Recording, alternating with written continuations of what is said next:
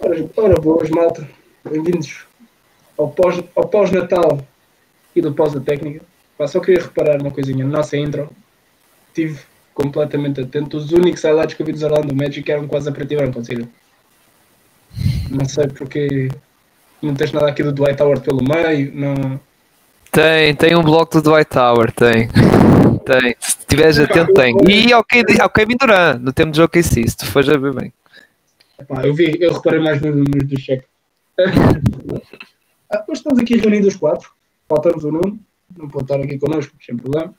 Eh, estará numa próxima. Pá, tenho aqui comigo o Cirilo. Boa noite, Cirilo. Boa noite, malta, boa noite. E o Nuno, pá, não se preocupem, ele está reparado depois daquele afundão-se do Titan, não é? ele está a fazer o download do poster, não é? No pop Aquilo, não, aquilo não foi fácil. Ele, tá- ele disse que estava a comer uma azevia quando aquilo aconteceu. Engasgou-se.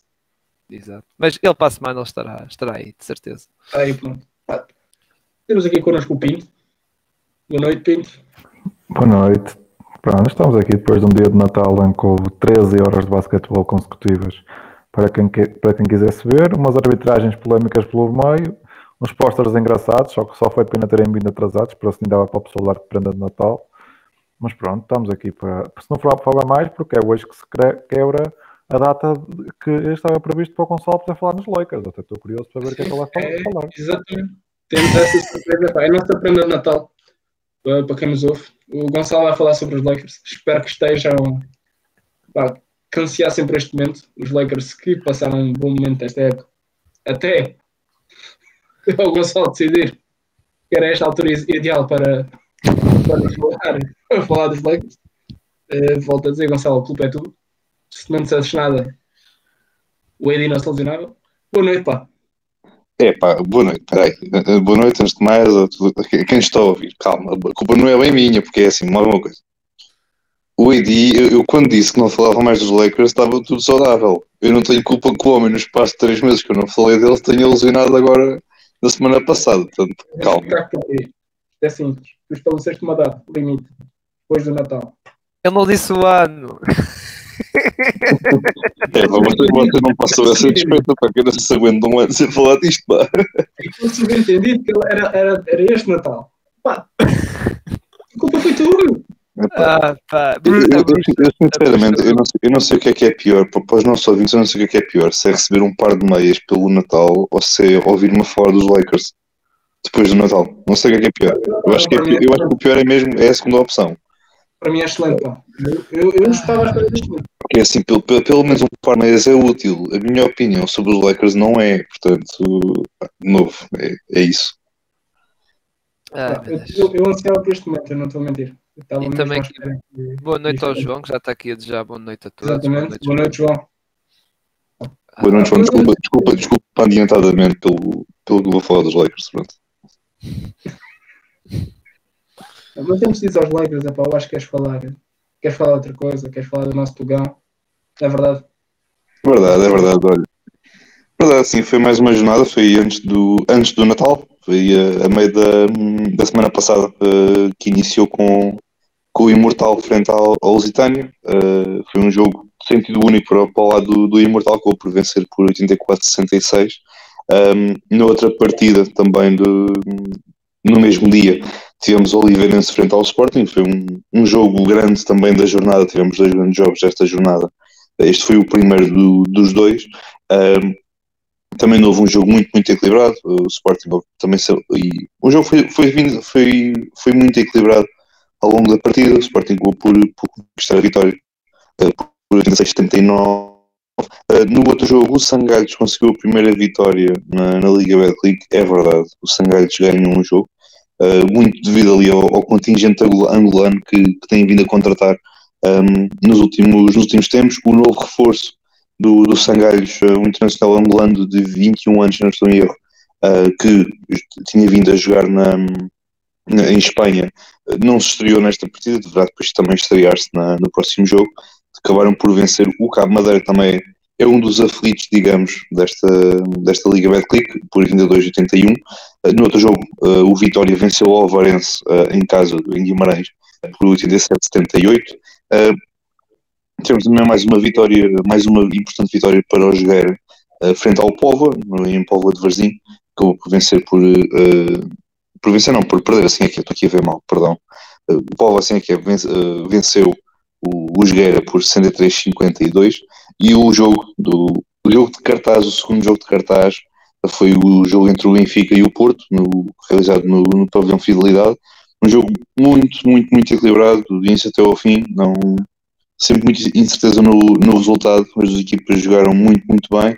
Uh, foi ali um triplo do, do Fink, quase a terminar a partida, que acabou por, por dar a, a, vitória aos, ao Porto, que assim neste momento é a única equipa no, na Liga Betclic com uma derrota, creio que foi contra o Sporting, uh, e depois o Benfica, obviamente, neste momento agora tem, tem duas derrotas, mesmo assim continua em primeiro lugar, mas o Porto tem aquela questão daquela partida frente, tem atraso, uh, creio que frente aos Sangalhos, uh, foi uma partida não foi realizada devido à, à questão do Porto ter ficado retido no aeroporto em Frankfurt, depois de uma, no jogo da, da FIBA Europe Cup, e com tal, neste momento a ordem é esta, Benfica em primeiro, Porto e em segundo, Sporting em terceiro, depois o Alvarense e o Oliveirense empatadas em recorde, mas o Alvarense tem, tem vantagem, creio que é na diferença de pontos, creio que é o, é o fator de desempate neste momento, depois temos aqui uma série de, de equipas, o Imortal, o Jogueira e o Vitória. O Imortal já subiu agora para para o sexto lugar.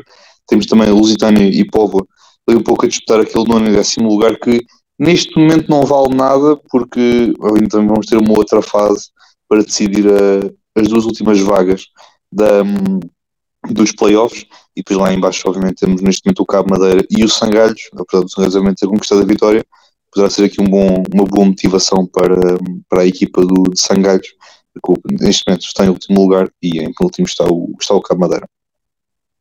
Oh, Gonçalo, só dizer que a derrota do Porto foi contra o Benfica no Arena naquele jogo que vai prolongamento, acho eu. Ah, foi? Sim, que o Porto ganhou ao Sporting num jogo em, naquele, porque foi antes daquela porrada entre tra... foi depois da porrada entre o Travante e o DJ Senner. Ah, tá bem. Eu tinha feito a fazer confusão. Yeah, é que eu sei que eles tinham perdido, tinham perdido com um grande, porque pronto, obviamente, os grandes a terem derrotas é só, é só derrotas contra os, os mesmos, não é? Mas ok, ok.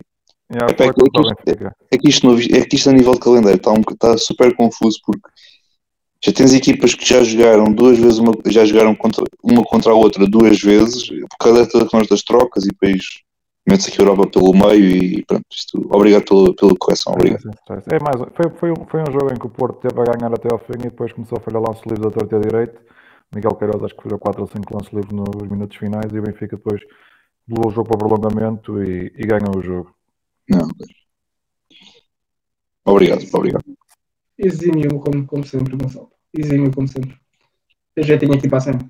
Exceto nesta última parte, que o Pino depois corrigiu. Acontece, meu, acontece, acontece. Entretanto, o Cyril fugiu.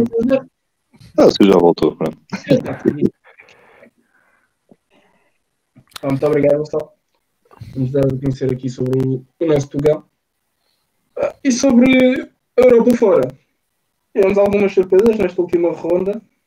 Tivemos a vitória do Partizan em Istambul contra a Fenerbahçe. A vitória do Estrela Vermelha em Piraeus contra o Olympiacos. Mais surpresas é que tivemos. Uh, tivemos a vitória do Empório Mil Milan contra o Mónaco.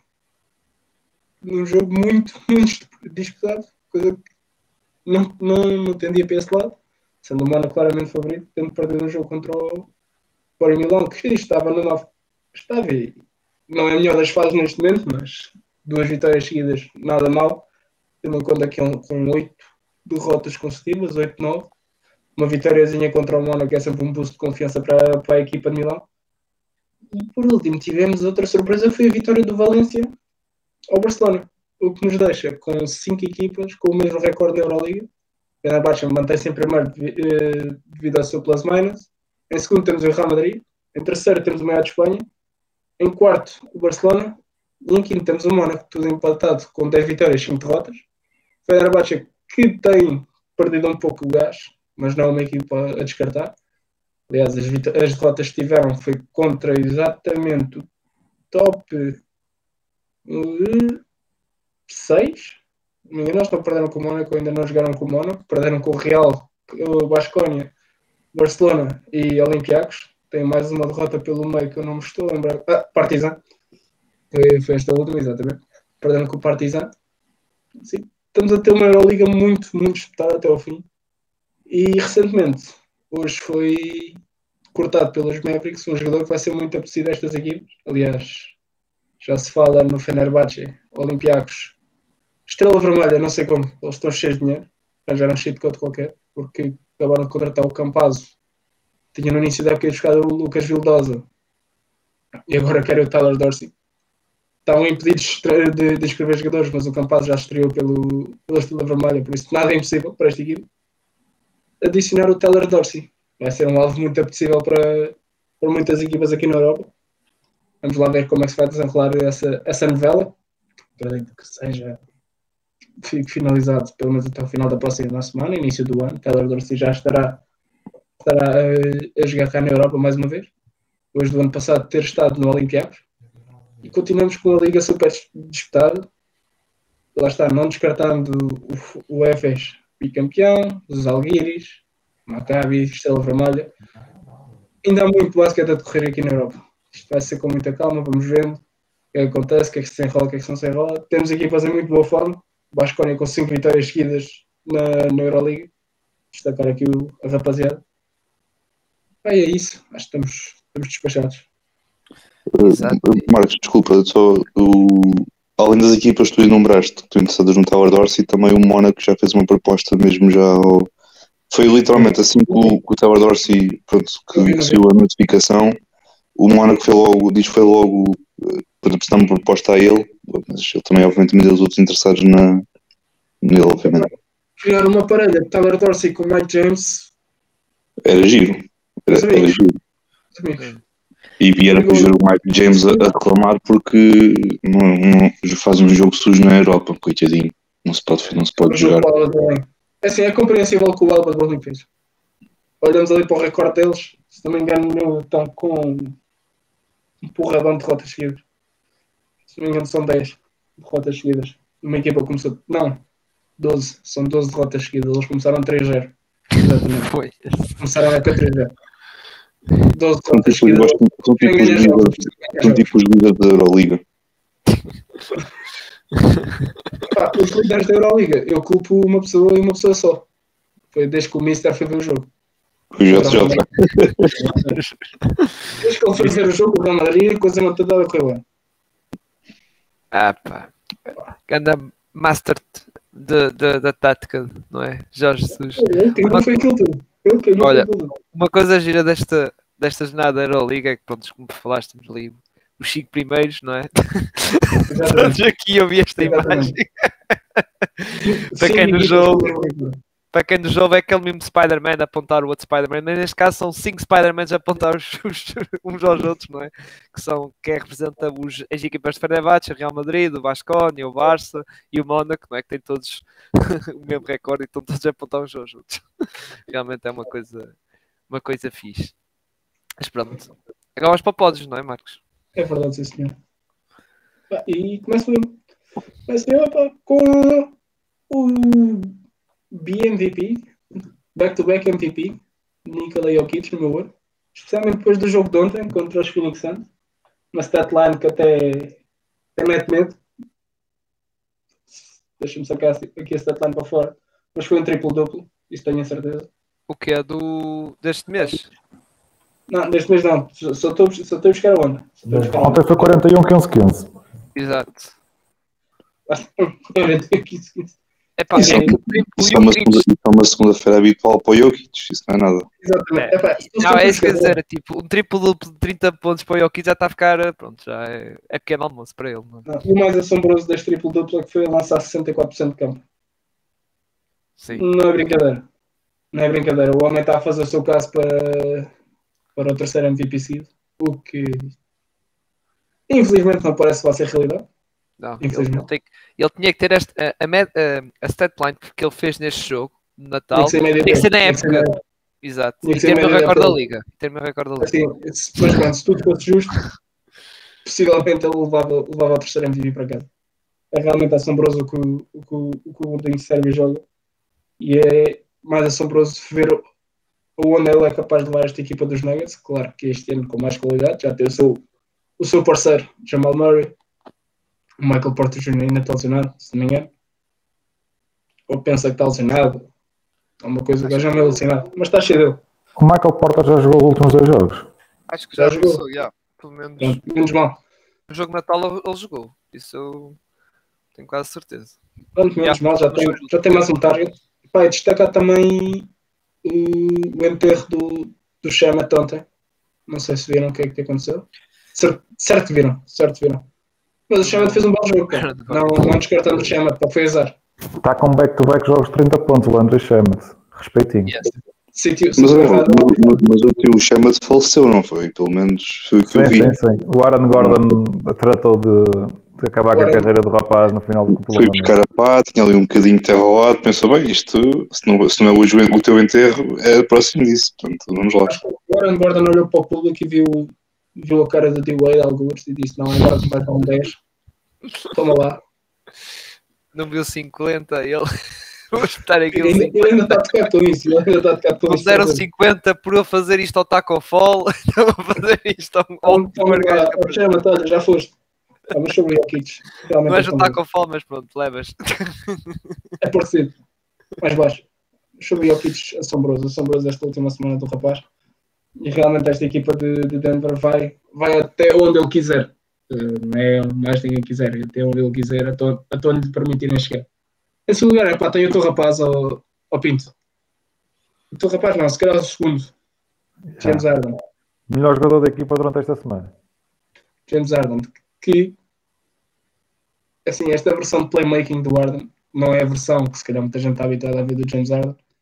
Pelo menos nas últimas duas épocas. Era, é a versão mais habitual do James Harden, é o James Harden playmaker. É o James Harden de Houston que era alargar bombas de 50, 40 quando lhe apetecia. Depois ia para um clube de strip e estava tudo bem. Mas este James Harden está a unir Philly. Está, é a cola, é a cola de Filadélfia. Sim, 15 assistências ontem, se não me engano. Um show, um show no Mad- Madison Square Garden. Ontem palco. 13. Então, não, foi o jogo anterior que ele faz 20. E uma. 21. Sim.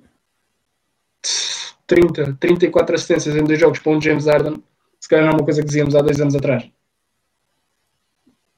Esperávamos eram 50 pontos nestes dois, dois jogos do James Harden em vez de 30, eh, 34 assistências dele mesmo.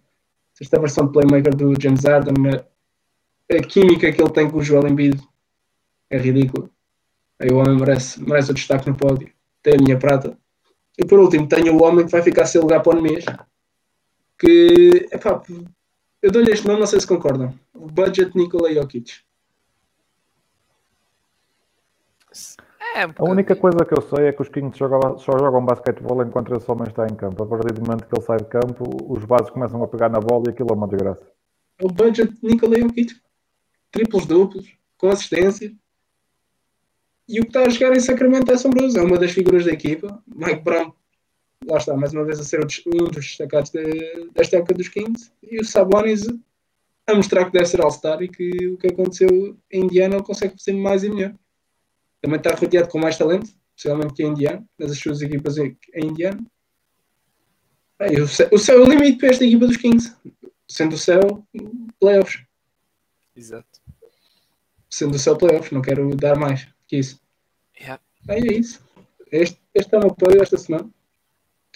Em seguida, Gonçalo. Estamos parecidos. É, epá, sobre, pronto, sobre o, o Jokic não, não vou dizer mais nada. Não, é o que tu disseste. Pronto, 41, 15, 15. Para ele é tipo batatas com bacalhau e um bocadinho de pão ao lado, azeite e vinagre, molha um bocadinho, come a batata com o bacalhau e depois está feito. Por isso é pecinha de fruta e vamos embora. É, o, é um almoço. É uma, para o Jokic aqui um almoço, é uma refeição. Eh, pronto, de novo, pelos números dele, tem tudo para ficar em terceiro lugar na corrida da MVP, porque sabemos como é que as coisas funcionam. Uh, mas pronto, não, não acrescento muito mais aquilo que tu, que tu disseste. Uh, em segundo tenho o Barbas, uh, o segundo jogador mais importante para o Pinto na equipa de Filadélfia. Em terceiro está o Embiid e em primeiro está o Cork Mass, que o, o Pinto adora.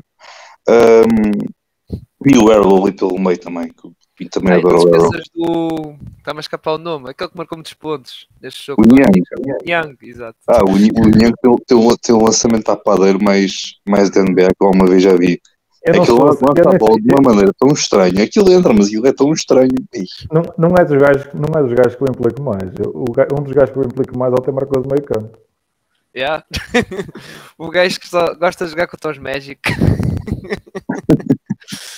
Mas, tu, o eu, eu, agora ver, ver este Arden recorda-me aquela conversa que o, que o Sr. Rivers teve com, com o Arden, foi que foi divulgada e também andou a circular muito nas redes sociais, que eles precisavam muito do Arden para atacar, mas também precisavam muito do Arden uh, a, a playmaking, precisavam um bocadinho do misto dos dois. E o que estamos a ver este, nesta semana e também nestes últimos, nestas últimas semanas é, é muito isto. É o Arden que sabe que eh, ao atacar consegue uh, uma série de pontos, mas que, que, esta é uma equipa que necessita muito do playmaking do, do Arden para ter, para ter sucesso. E o jogo contra, contra os Clippers foi, foi um jogo muito difícil para, para, para os Clippers, embora os Clippers tenham conseguido dar a volta. Foi um, um jogo muito bem disputado pelas duas equipas. Uh, e provavelmente foi agora o jogo no dia de Natal que os Sixers demoraram um bocadinho a acordar, mas acho que o Embiid também comeu farol, comeu questões e comeu as vias e comeu aquilo tudo assim um bocadinho à bruta. E demorou, demorou um bocadinho a acordar, mas depois já conseguiu, conseguiu dar ali a volta ao, ao jogo, mas de novo, tentado fazer uma, uma, tem tido uma semana muito, muito boa. Destaco mais, obviamente, eu pelo menos destaco mais a, a exibição dele contra, contra os Clippers, porque foi de facto eh, foi notável. 21 assistências no Arden, como o Marcos disse, acho que era algo que nós há, um, há uns anos não pensávamos que era, que era impossível, no entanto, aqui está ele. Uh, em terceiro, tenho o Anthony Edwards, também teve uma semana engraçada. Não jogou no dia de Natal porque, coitadinhos dos nossos olhos, verem os, os Timberwolves no dia de Natal, que alguma coisa nos ter feito mal para. Um, tem, assim, tem tido aqui um bocadinho, embora, tenhas o D'Angelo Russell na equipa, temos tido um, um Anthony Edwards um bocadinho mais em modo playmaking, basta olhar para as médias de, de, de assistências na última semana. Um, tem sido um jogador agressivo, muito. Pronto, é, aquilo que o Anthony Edwards é e aquilo que ele tem sido nesta temporada uh, voltou-se a verificar muito esta, nesta, nesta semana. Obviamente, não resultou tudo em, em, vitórias, porque perderam dois jogos e venceram dois jogos.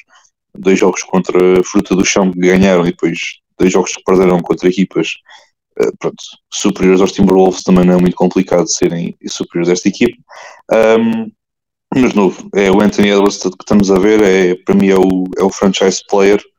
Uh, não quero cá cats, nem dogs, nem nada do género. É, é o Anthony Edwards e, e, ponto final. E, e é isso, pronto, é este o meu, é este o meu pódio. Muito bem. Muito. Eu vou começar, pronto. Vocês já disseram muita coisa sobre o Jokic, mas eu vou só dar assim uma nota. Eu ontem, pronto, eu estava a ver o jogo hoje, porque ontem a minha net pifou a meio do, do jogo dos Warriors, então só vi o jogo hoje, hoje à tarde. Eu, eu como estava a ver o Jokic a jogar, eu não reparei ele a fazer aquelas estatísticas. Ele de repente tinha 8 assistências, eu era assim, mas eu não vi o gajo a fazer assistências, basicamente. É absurdo aquilo que ele faz. E a diferença da equipa de Denver com e sem ele em campo é tão ainda mais absurda. E, e ainda, felizmente, parece que o Michael Malone já se deixou da brincadeira do DeAndre Jordan e já mete os Ignacio lá dentro, o que é desde logo uma grande vitória para os Nuggets e mete-os muito mais próximos de ganhar jogos.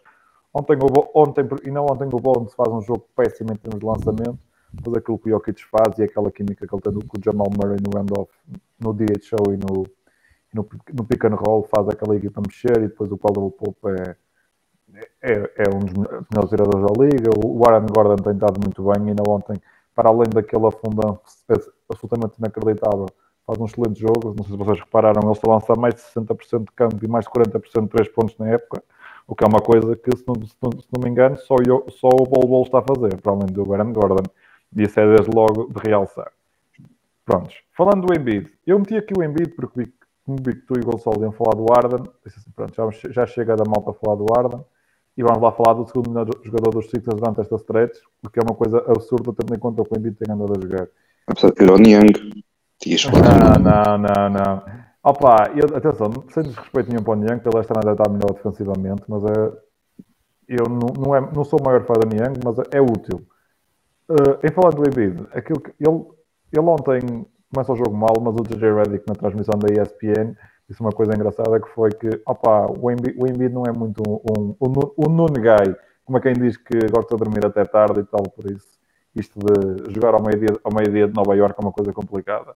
Depois, a partir do momento que ele começou a apanhar o ritmo, é extraordinário. E depois é que ainda mais extraordinário é que ele, aquilo que o James Harden no pick and roll, é, eles destroem qualquer, qualquer defesa, porque não há, não há uma coverage que seja, seja eficaz contra aquilo, porque ambos os jogadores conseguem fazer tudo. A única coisa que o Embiid faz pior ou que tu gosta menos de fazer é apanhar lobos, mas eu também não precisa andar a apanhar lobos para, para ser efetivo no and roll. E depois este ano ele tem o James Harden, que é um dos melhores jogadores a lançar post entre passas na NBA e ele faz muito ponto fácil apenas através de daqueles, daqueles balões que o Arden lhe mete quando ele ganha as costas do defensor. E a equipa está bem, são as vitórias seguidas e não vou, não vou agoirar muito. Eu falo já a seguir outra vez dos Sixers. Em terceiro, o Ali Burton, porque esta semana ganha a Boston e ganha a Miami. A Boston, num jogo em que ele faz 30 pontos e 3 assistências, acho eu, se não estou enganado. Não, é, não, não são estes, são estes os números, mas pronto, é um jogo em que ele estão a ganhar por 20 a Boston e acabam por ganhar o jogo por 7 ou 8 pontos e é uma grande posição do Halliburton. E depois o jogo contra Miami, em que o homem marca 10 triplos, depois de, no último jogo contra Miami, aquele 87-82 extraordinário, ter feito apenas um ponto e ter lançado 0 em 9, se não me engano, em que o, em que o Adebayo lhe causou muitos problemas, ele diz assim, bem, vamos lá então mostrar esta malta o que é que sou feito. 43 pontos, 10 triplos, 7 assistências, vitória com, com o triplo em cima da buzina, depois do Tyler Hero ter feito de conta que defendeu. Eu não sei se vocês viram aquela jogada final, mas aquilo é um show inacreditável de, de como não defender uma jogada final. Eu não sei se o Marcos quer dizer alguma coisa depois sobre essa jogada, não sei se ele viu. Eu vi em direto, vi em direto, pá. Incrível. É incrível a defesa do Hero, certo? O Lauri pede para trocar e ele depois dá dois passos atrás e diz ao Lauri para, para, para, para subir. Tá bom, foi engraçado. Ele troca-se ele troca, ele troca ele troca assim. Ah, exato. Aquele, aquele bónus de, de um milhão para a melhor defesa do ano tem que passar para dois ou três. Dois mas, mas amigo, aquele, aquele foi um engano, aquele foi para. Então, olha, e se a gente tem um milhão. Não chega, tinha que ser dois milhões, pá. Melhor incentivo, pá. Está bem, eles podem, eles podem dar um milhão a mim. Exato. Opa, eu acho engraçado que, que, falando do Hero, ele no off-season disse qualquer coisa do tipo: Ah, pessoas falam, mas eu não fui tão mal defensor na época passada. Meu, eu lembro de um jogo do ano passado em que, o, em que o Miami vai jogar a Filadélfia e, e, o Hero joga todo o quarto período e os Sixers sem Arden e sem Embiid atacaram os, o Hero em todas as posses de bola do último período e viraram o jogo assim. O Hero se falasse menos e preocupasse mais com aquilo que não faz na defesa, Pá, ganhava bastante. Mas pronto, falando do Oliver... Eu, não eu não sou defensor como o Trae Young, aí talvez com verdade. Agora pronto. Mas pronto, segue. Isso,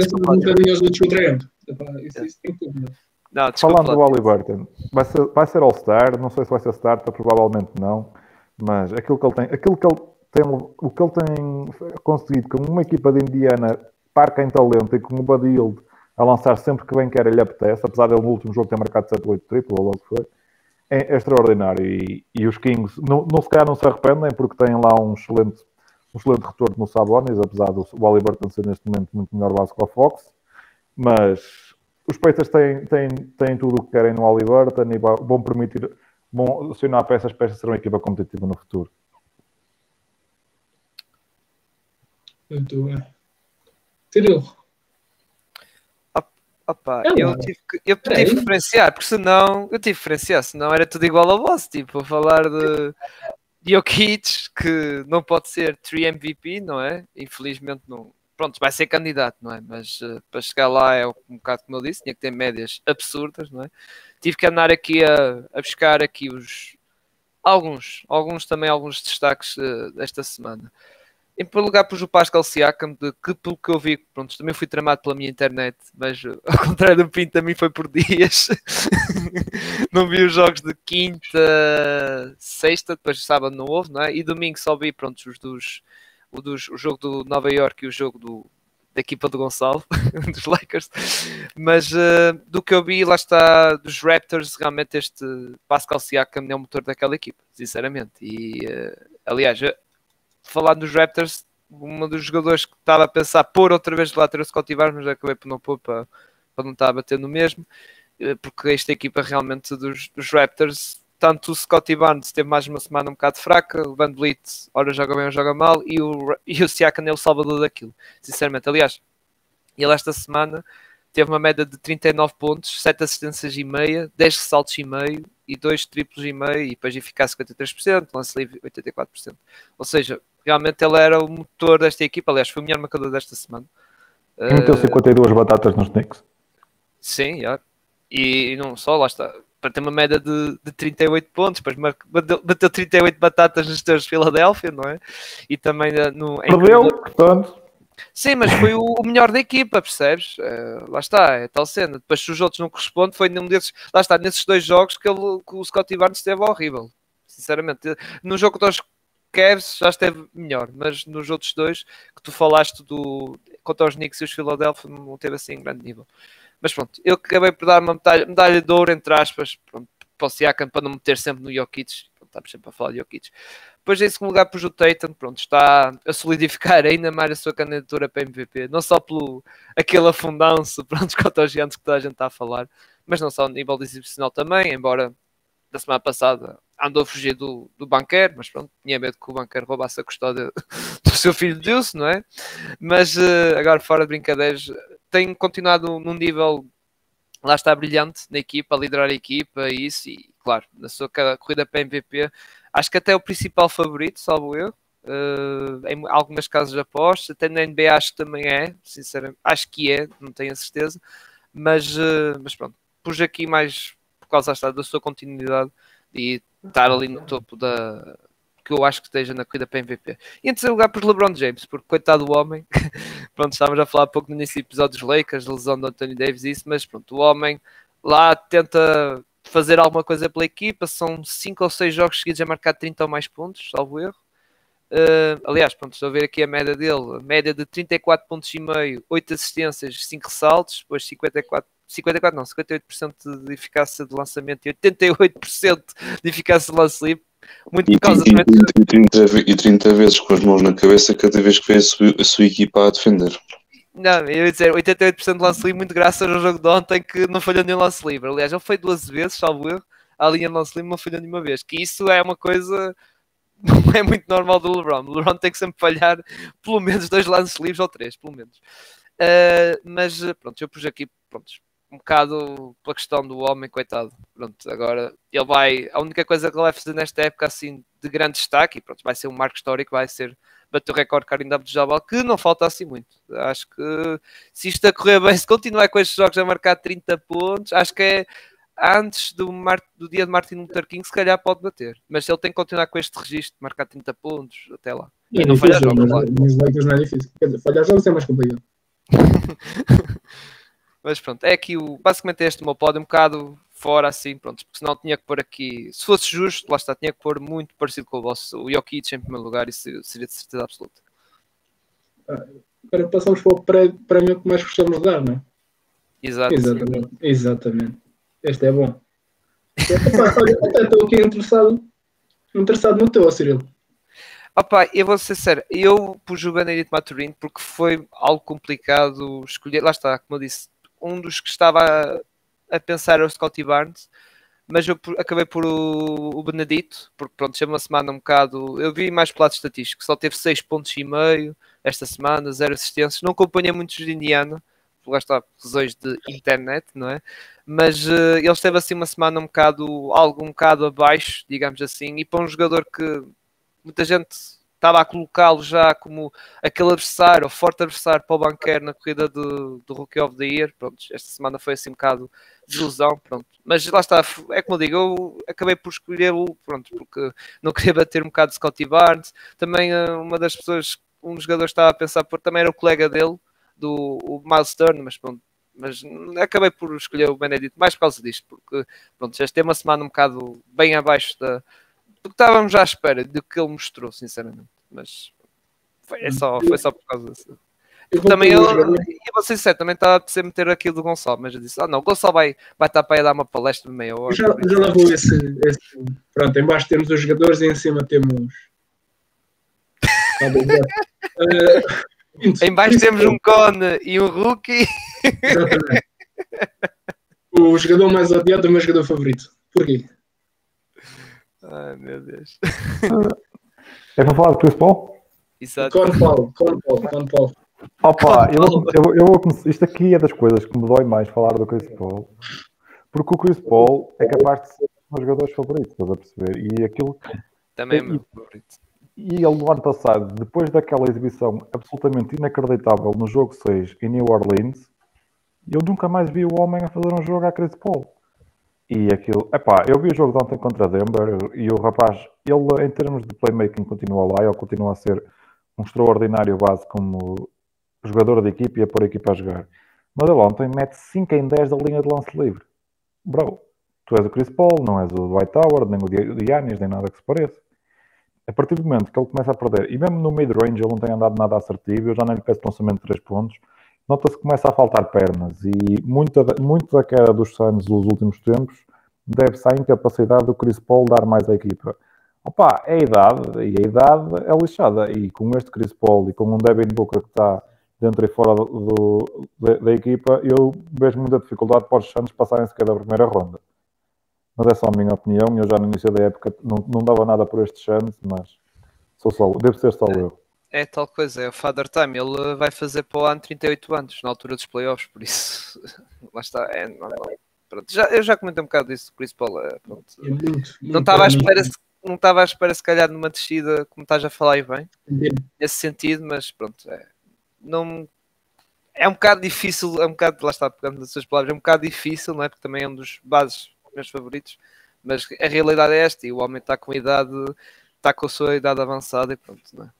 É, estamos a ver esta, esta decadência um bocadinho aos poucos do principal. 100% da certeza se o Patrick Beverly estiver a ouvir isto. Está assim? E a rir-se.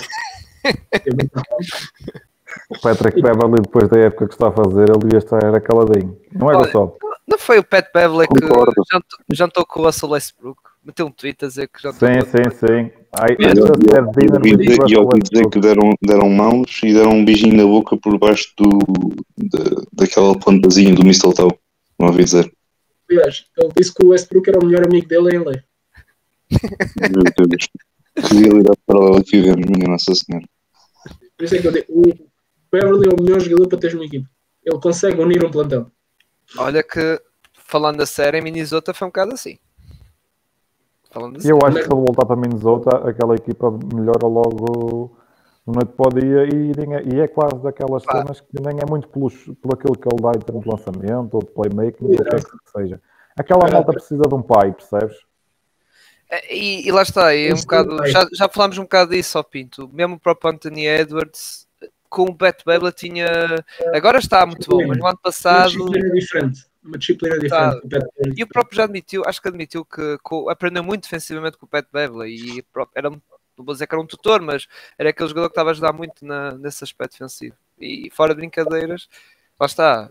Minnesota, se, se calhar aproveitar, não sei, bom, ele é free agent para o ano, se calhar ainda pode buscá-lo, não é? Para o ano. Ou uma troca, não sei. Agora isso já dos Lakers, não sei. O que é que eles. Pai na cabeça do Rob Pelinka. Eu, eu trocava o Anthony Edwards pelo Beverly. Eu acho que era justo. Sim. E, e o. Vai ser o 5 inicial. All team no defense. Isso é, era o Anthony Edwards, o Anthony Edwards pelo Beverly, que é, e o do Crypto.com Arena, mais os banners e. Não, e só o Nano, pronto, e depois o resto logo se vê. e as camisolas do Kobe e do. E é, não, não toque sem algo sagrado, olha aí, olha aí. é sagrado. Não, levas o Gabriel, leva o Gabriel, não é o. Às vezes, às vezes conseguiram ser enganados pelo Kendrick Lamar. Leva o God Gabriel. Tu nem falas de um Gabriel, faz favor, pá, por amor de Deus, não falas nisso. Olha, Gonçalo, eu sei que estás com vontade de falar, mas posso ir ao primeiro, que o teu, o teu é uma exceção à regra? Podes, podes, eu também não vou alongar muito no, no tema, portanto, força.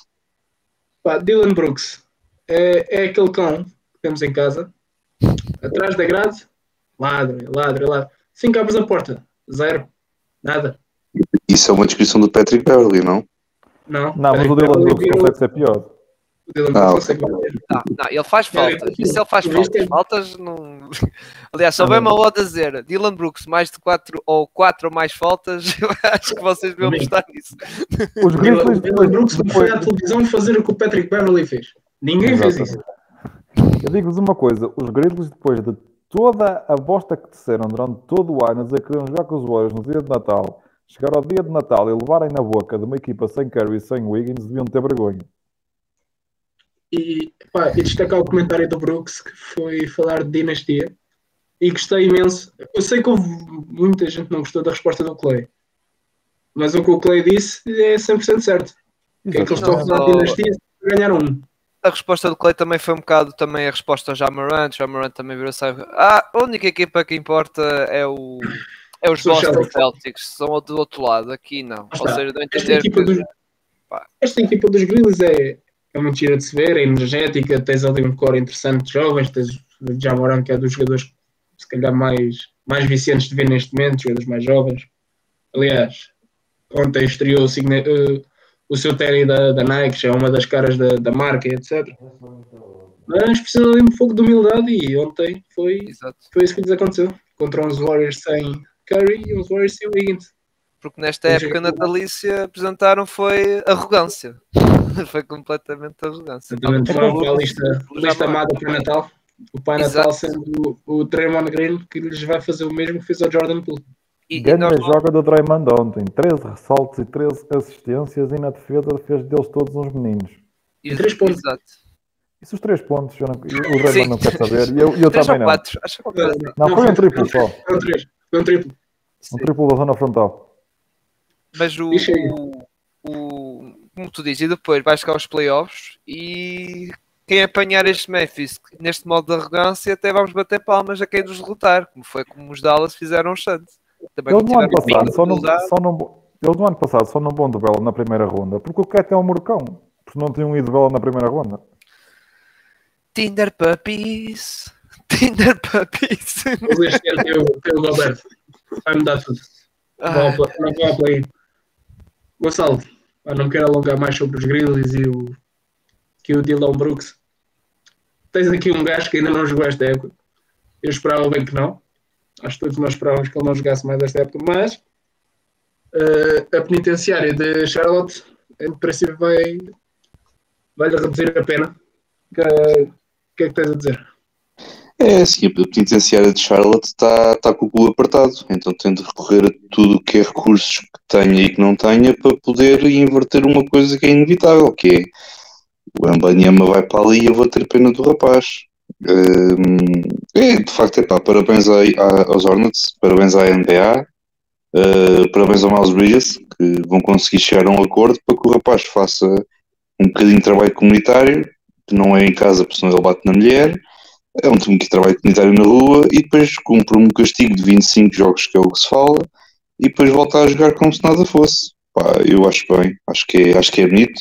Parabéns a todos os envolvidos. Isto é, é, é um assunto, pá, isto parece que é muito fácil de falar e para a NBA e para, para os Hornets e para o Miles Bridges deve ser muito, muito fácil, eh, mas para, as- para as outras pessoas seguramente não, não é.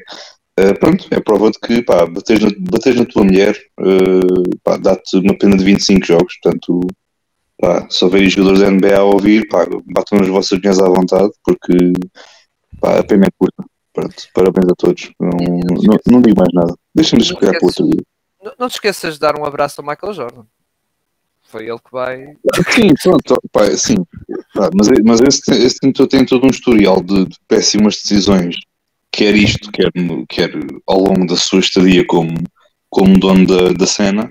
Ah, pá, esse, é só mais uma, é só mais uma, é, é só mais uma, mais um, mais um episódio a juntar a, a uma série deles, mas pá, parabéns, pronto, pá, Só, sinceramente. acho, só que acho esta mais grave, sinceramente, porque isto, pronto, eh, pronto é, lá está, não queria alongar muito, mas já, é, eu a brincadeira muitas vezes digo no nosso grupo, não é? Da- Das conversas, ui, a brincadeira ao Marcos, a NBA está a ficar uma NFL, embora o Marcos com razão diz, não vai ficar, mas com estas atitudes, eh, pronto, É assim, não, fi, não fica se, a- se a própria fica, NBA, mas é não isso- fica, isso- não fica se o Adam Silver tiver, quiser, quiser intervir na coisa, que aparentemente até agora está tudo, está tudo muito caladinho, sim, sim, sim. bem. Está Eu toda, à acho, que, espera, está toda à espera da decisão dos Hornets. O que eu, eu, eu acho que, eu acho que o silêncio, quando está alguma coisa a ser investigada, eu acho que o silêncio é algo correto, porque vamos deixar a, a investigação decorrer, vamos deixar que tudo se tire as suas conclusões.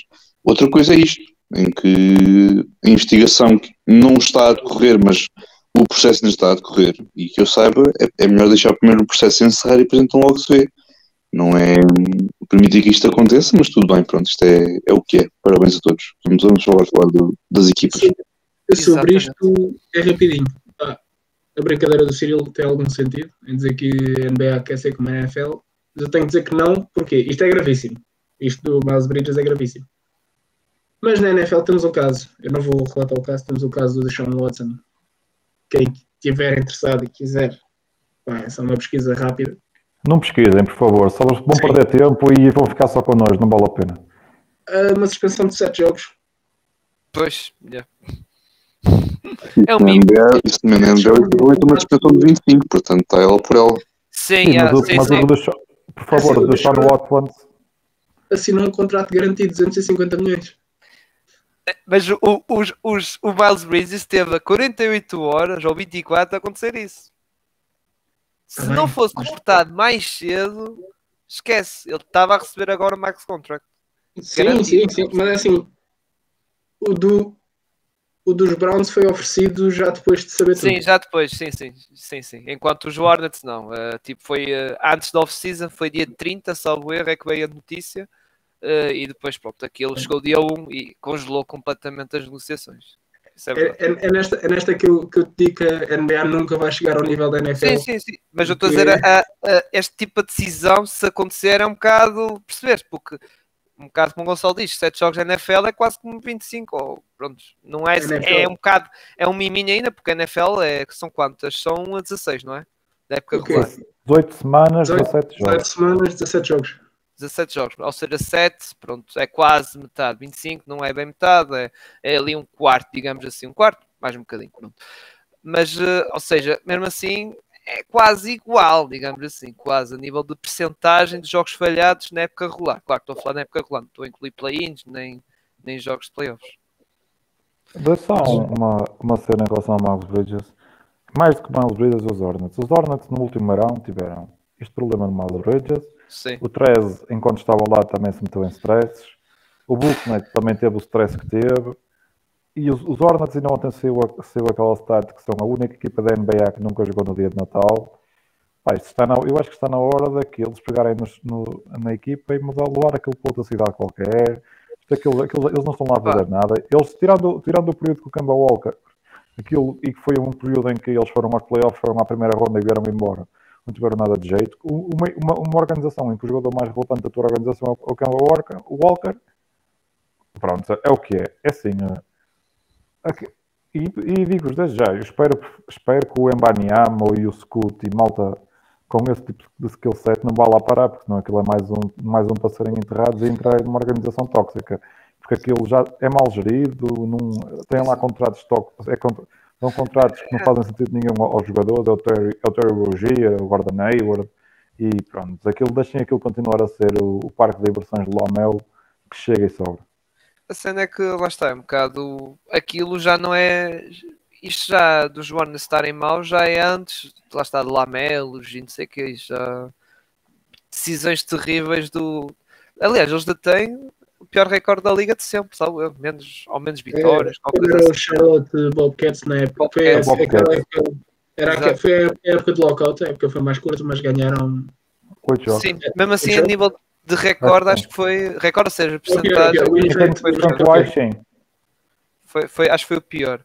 Mas lá está, é, isto, pronto, coisa, embora este ano aconteceu, este ano não, nesta off-season, como já disse, aconteceu coisas que não foram bem culpa do senhor Michael Jordan e do seu staff do front, ao front office, mas pronto, houve ali decisões, por exemplo, do Borré, que não percebi porquê, que o homem estava a fazer bom o seu trabalho, mas pronto, eles lá preferiram o Clifford, embora era para eu, não, eu, não, eu não discordei do, do despedimento do Borrego, ficas desde já a saber. Eu, eu gostava de mais um anito, dava mais um anito. A equipa não depois fazia, é. Porque, ele, porque eles estão, eles, lá está, até o próprio Borrego disse. Então, eu, de ano para ano, tenho aumentado o recorde de vitórias, a nível de porcentagem, porque houve jogos falhados, não é? Os tais 60 e tal jogos da bolha, os tais, os tais 72, e isso ele mesmo assim teve sempre nos 32 vitórias, que depois chega ao fim, se dividir por 72 ou 60 e tal, dá uma boa porcentagem teve a melhorar nesse registro e levou a equipa ao plane que alguns né, não estavam à espera. No primeiro ano do Lamel, sim. No primeiro ano do Lamel, ninguém estava à espera os Hornets ir ao play-in, sinceramente. Nem eu estava à espera.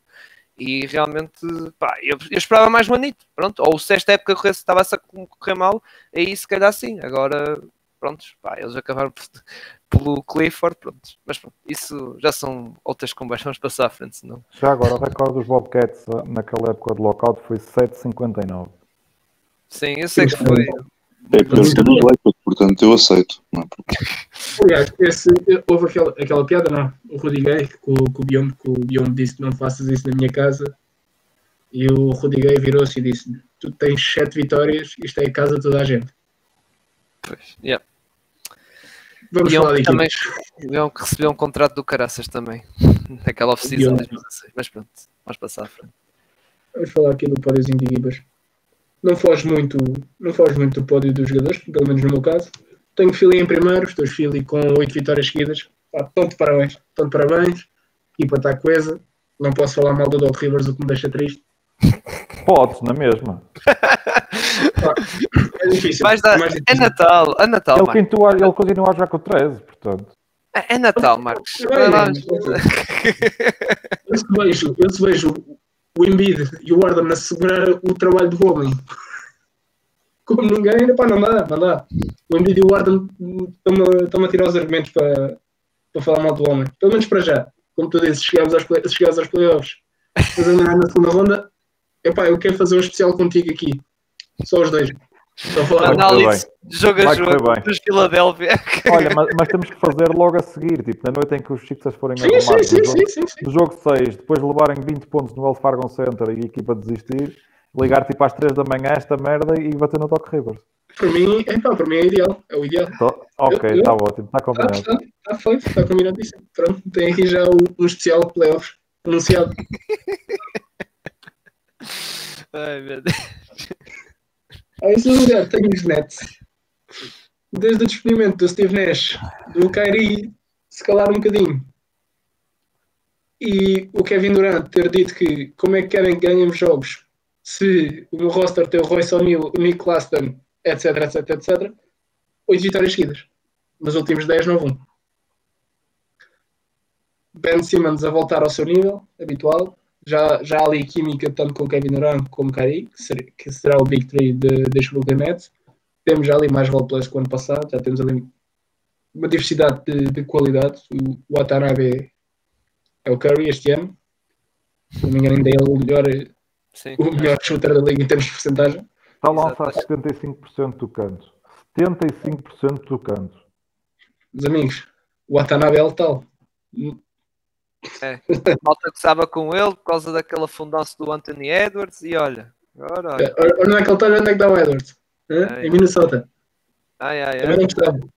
Quem é que tem a melhor porcentagem de lançamento? Quem? Quem? Ah, pois é, não é o Anthony Edwards. Nem é preciso ir aí, mas o coitado do Edwards tem que viver em Minnesota. Ai, meu Deus. Uh, ah, 21-12, uma época que se calhar não se esperava destes Nets, depois de mais um drama, depois desta off-season mais drama durante a época. Pá, o Jack Vaughn está a fazer um excelente trabalho, especialmente com o que tem, e os jogadores estão. Está tudo direcionado, está tudo, está tudo com um objetivo comum e é, é, bom, é bom ver se isso em Brooklyn. Especialmente em qualidade tem. Em quarto, tenho, tenho o Jokic. Tenho o Jokic, já, está, já é o topo da sua conferência, quatro vitórias seguidas, 7-3 nos últimos 10. Pá, o Jokic está a fazer um grande trabalho na Conferência Oeste. Podias, podias dizer assim, que temos, temos os Nuggets, a estrela do Jokic. A estrela da equipa do Jokic, que aquilo é ele e ele e mais nada. Não, então Jamal Murray. Não, não tens que respeitar. Ah, ok, ok. Jamal Murray deu uma das melhores séries de playoffs que eu já vi. Yeah. Ele contra o Donovan Mitchell. Yeah. Competir, é competir os 50 pontos. Oh, Gonçalo, estamos aqui parecidos. Sim, olha, pá, Filadélfia não, não vou acrescentar muito. A equipa liderada pelo, pelo Montreal está tá a um excelente nível e o corpo mais ali ao lado também estão, estão a conseguir estão a conseguir fazer um excelente trabalho.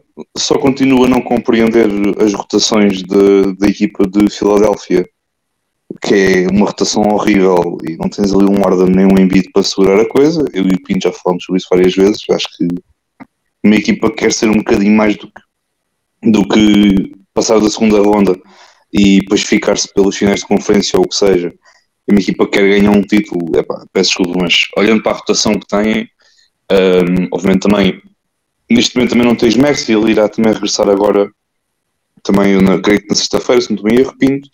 Um, de novo, é uma equipa que necessita muito de ter uma, duas estrelas uh, na rotação, porque é uma rotação muito curta, não te oferece muito uh, essa, essa rotação e no jogo contra os Clippers e também no jogo contra os Knicks viu-se muito isso, uma equipa que precisa muito na rotação de ter um líder, e um líder não, não precisa de ser necessariamente alguém do banco, pode simplesmente ser alguém que esteja no 5 inicial e que esteja lá dentro, que esteja a comandar aquela equipa.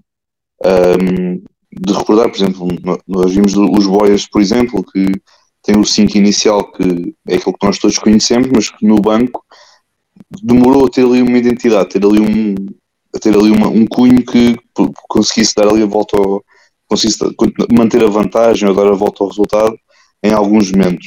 E para isso teve de ficar o Curry no, no, no com, com essa rotação, teve de ficar o Draymond Green, teve de depois também ficar o Wiggins ou ficar o Draymond. Portanto, tiveste, tiveste ter muitos jogadores para construir uma identidade a partir, a partir daí.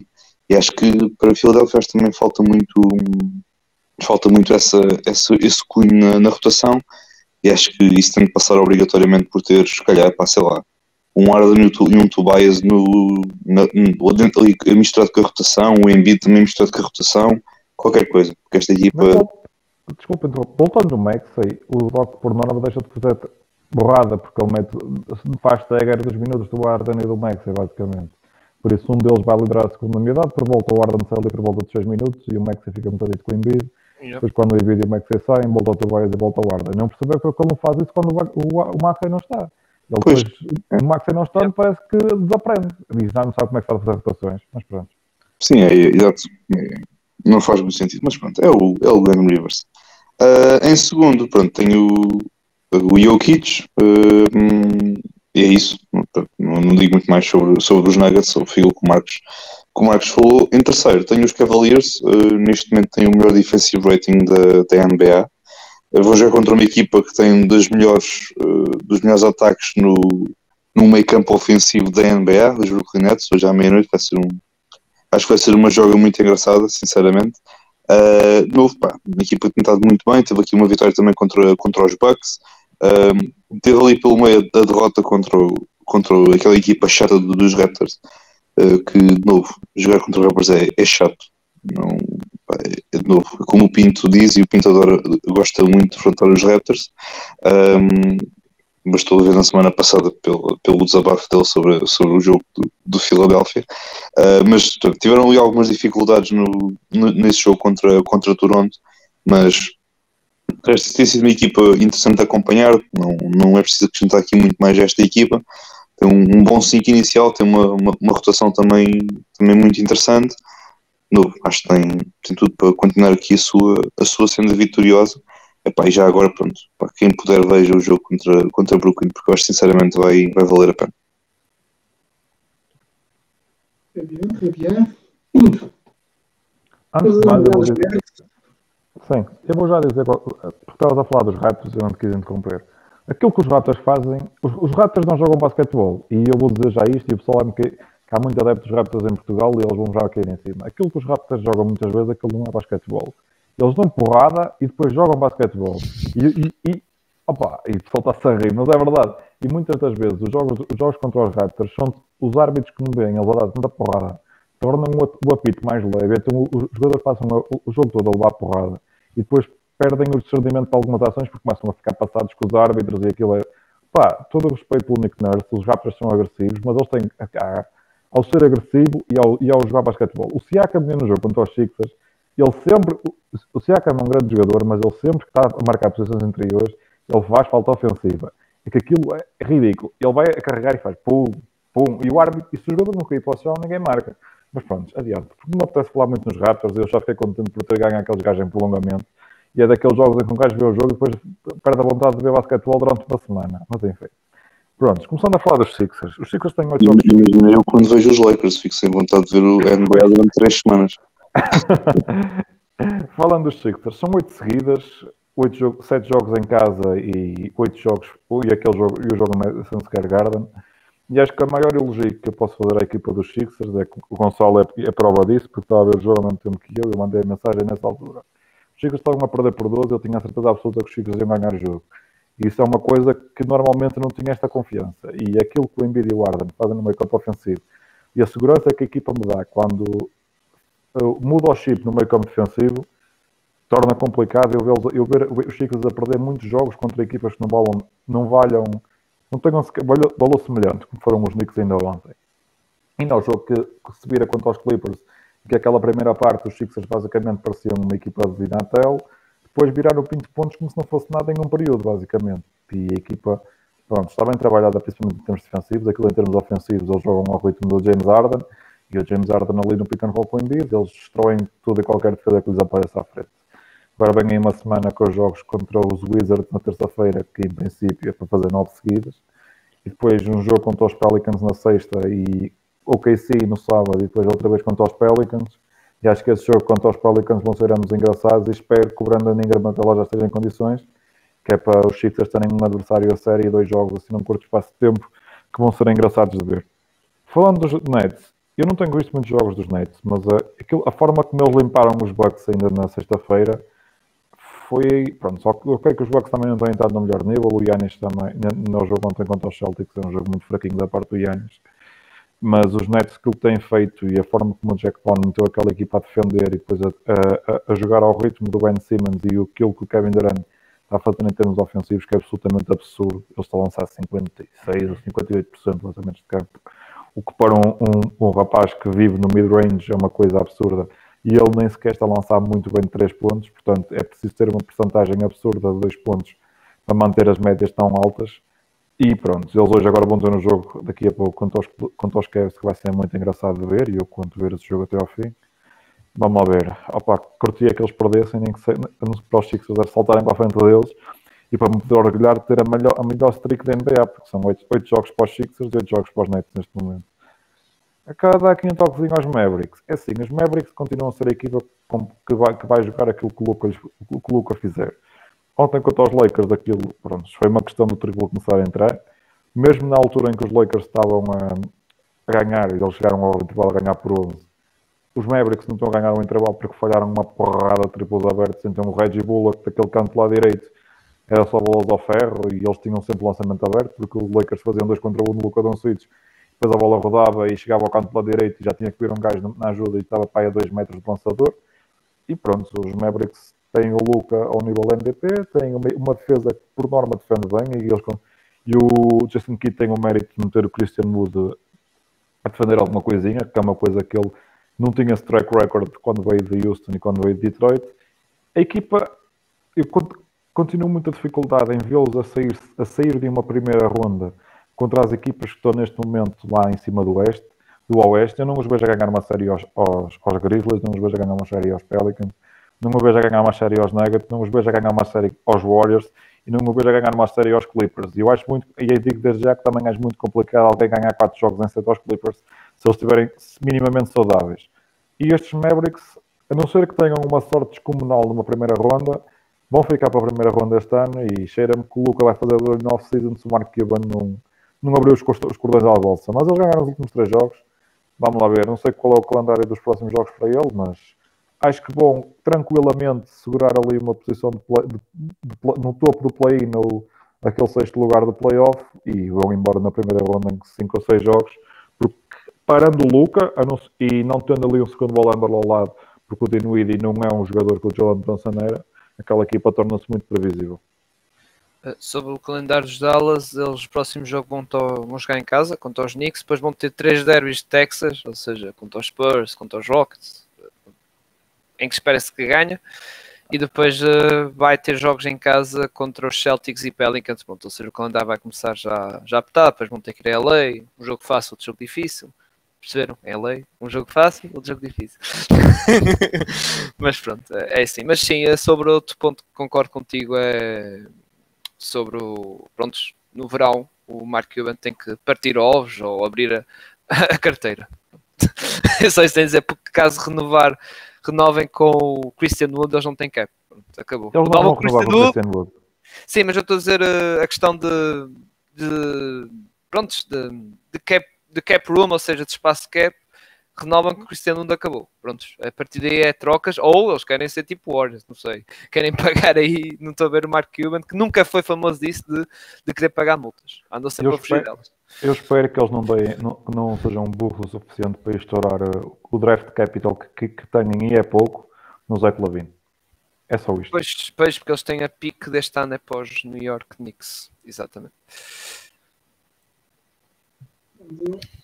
Sim, Opa, aqui não deu para fugir muito. Tipo, prontos, por aqui os Philadelphia, o Pinto já falou, vocês já falaram, todos de maneira os geral. Os Philadelphia, calma, calma, calma. Eu tive de diversificar, senão era tudo igual, fogo. Senão estava aqui tanto de igual outra vez. E eu aqui os Philadelphia, prontos, por, em primeiro lugar, vocês já falaram tudo e mais alguma coisa. Os Brooklyn Nets também pus aqui em segundo lugar, porque também tem uma sequência de oito vitórias, como já falaram, e um bocado como o Marcos disse, é uma equipa que desde que mudança de treinador, e também já, já destaquei um bocado disso, que a equipa tem melhorado e o ambiente está melhor.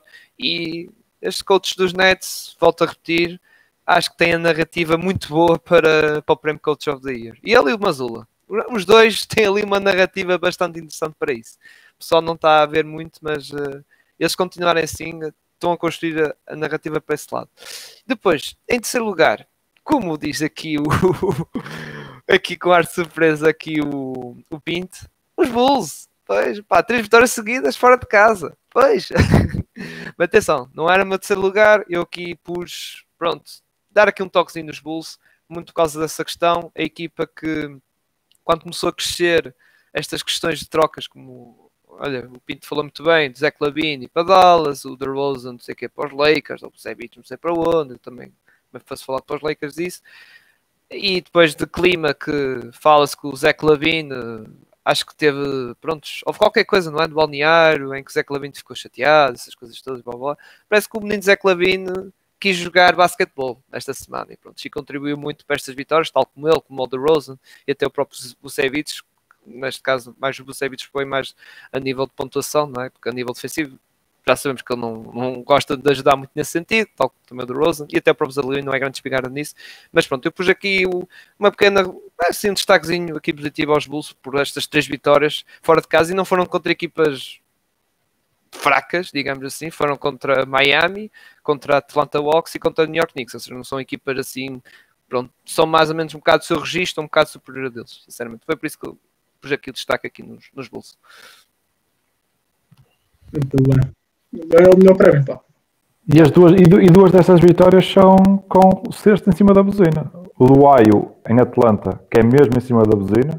Exato. E o da Rosen, que deu aquele Quanto yeah, aos Knicks, e eu não sei se vocês viram esse final, mas os Knicks no último minuto falharam só os lances livres. Eu, eu só vi o highlight, só vi o highlight do Rosen, só.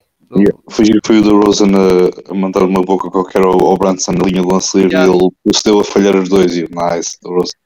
Eu o Rosen esse... é, tipo o pai do Branson agora. E eu vi o trash, é que, yeah, o trash talk yeah, do. É que falhou o RJ Barrett, depois falhou o Randall e depois foi falhar o Brunson. Que eu vi os últimos 5 minutos desse jogo e aquele foi ridículo. Os se os gajos fossem destros, talvez acertasse. Se são três canhotos, portanto, pá, pronto, não, também falhava. O do Sochan, como é que se lança lance livres, meus amigos? Yeah, yeah, o Sochan, com uma mão, exatamente. Vamos lá. este prémio. Uh, eu vou começar por ti, Ciro. Eu, eu fui, eu fui eh, diversificar um bocado também, porque senão também ia para os Santos, uh, também como tu e o Gonçalo escolheram, eu diversifiquei um bocado pronto, para o lado do, do Portland Trail Blazers, que tem, tem tido uma semana está um pouco negativa, três derrotas seguidas, uh, duas delas contra o KC, que em teoria deviam ter ganho, nem que seja um jogo, mas eles perderam e é uma equipa que realmente falta profundidade nesta equipa dos Portland Trail Blazers. Sim que é muito giro, é muito bonito, também depende um bocado do Anthony Simons se estiver bem, porque se estiver mal, então pronto. Lá está, o Anthony Simons tem um bocado, tem um bocado desiludido, sinceramente. Desde que o, Lillard regressou, ele tem estado assim, de, de, regressou de lesão, tem estado assim um bocado, não tem, pronto, não, não tem gostado.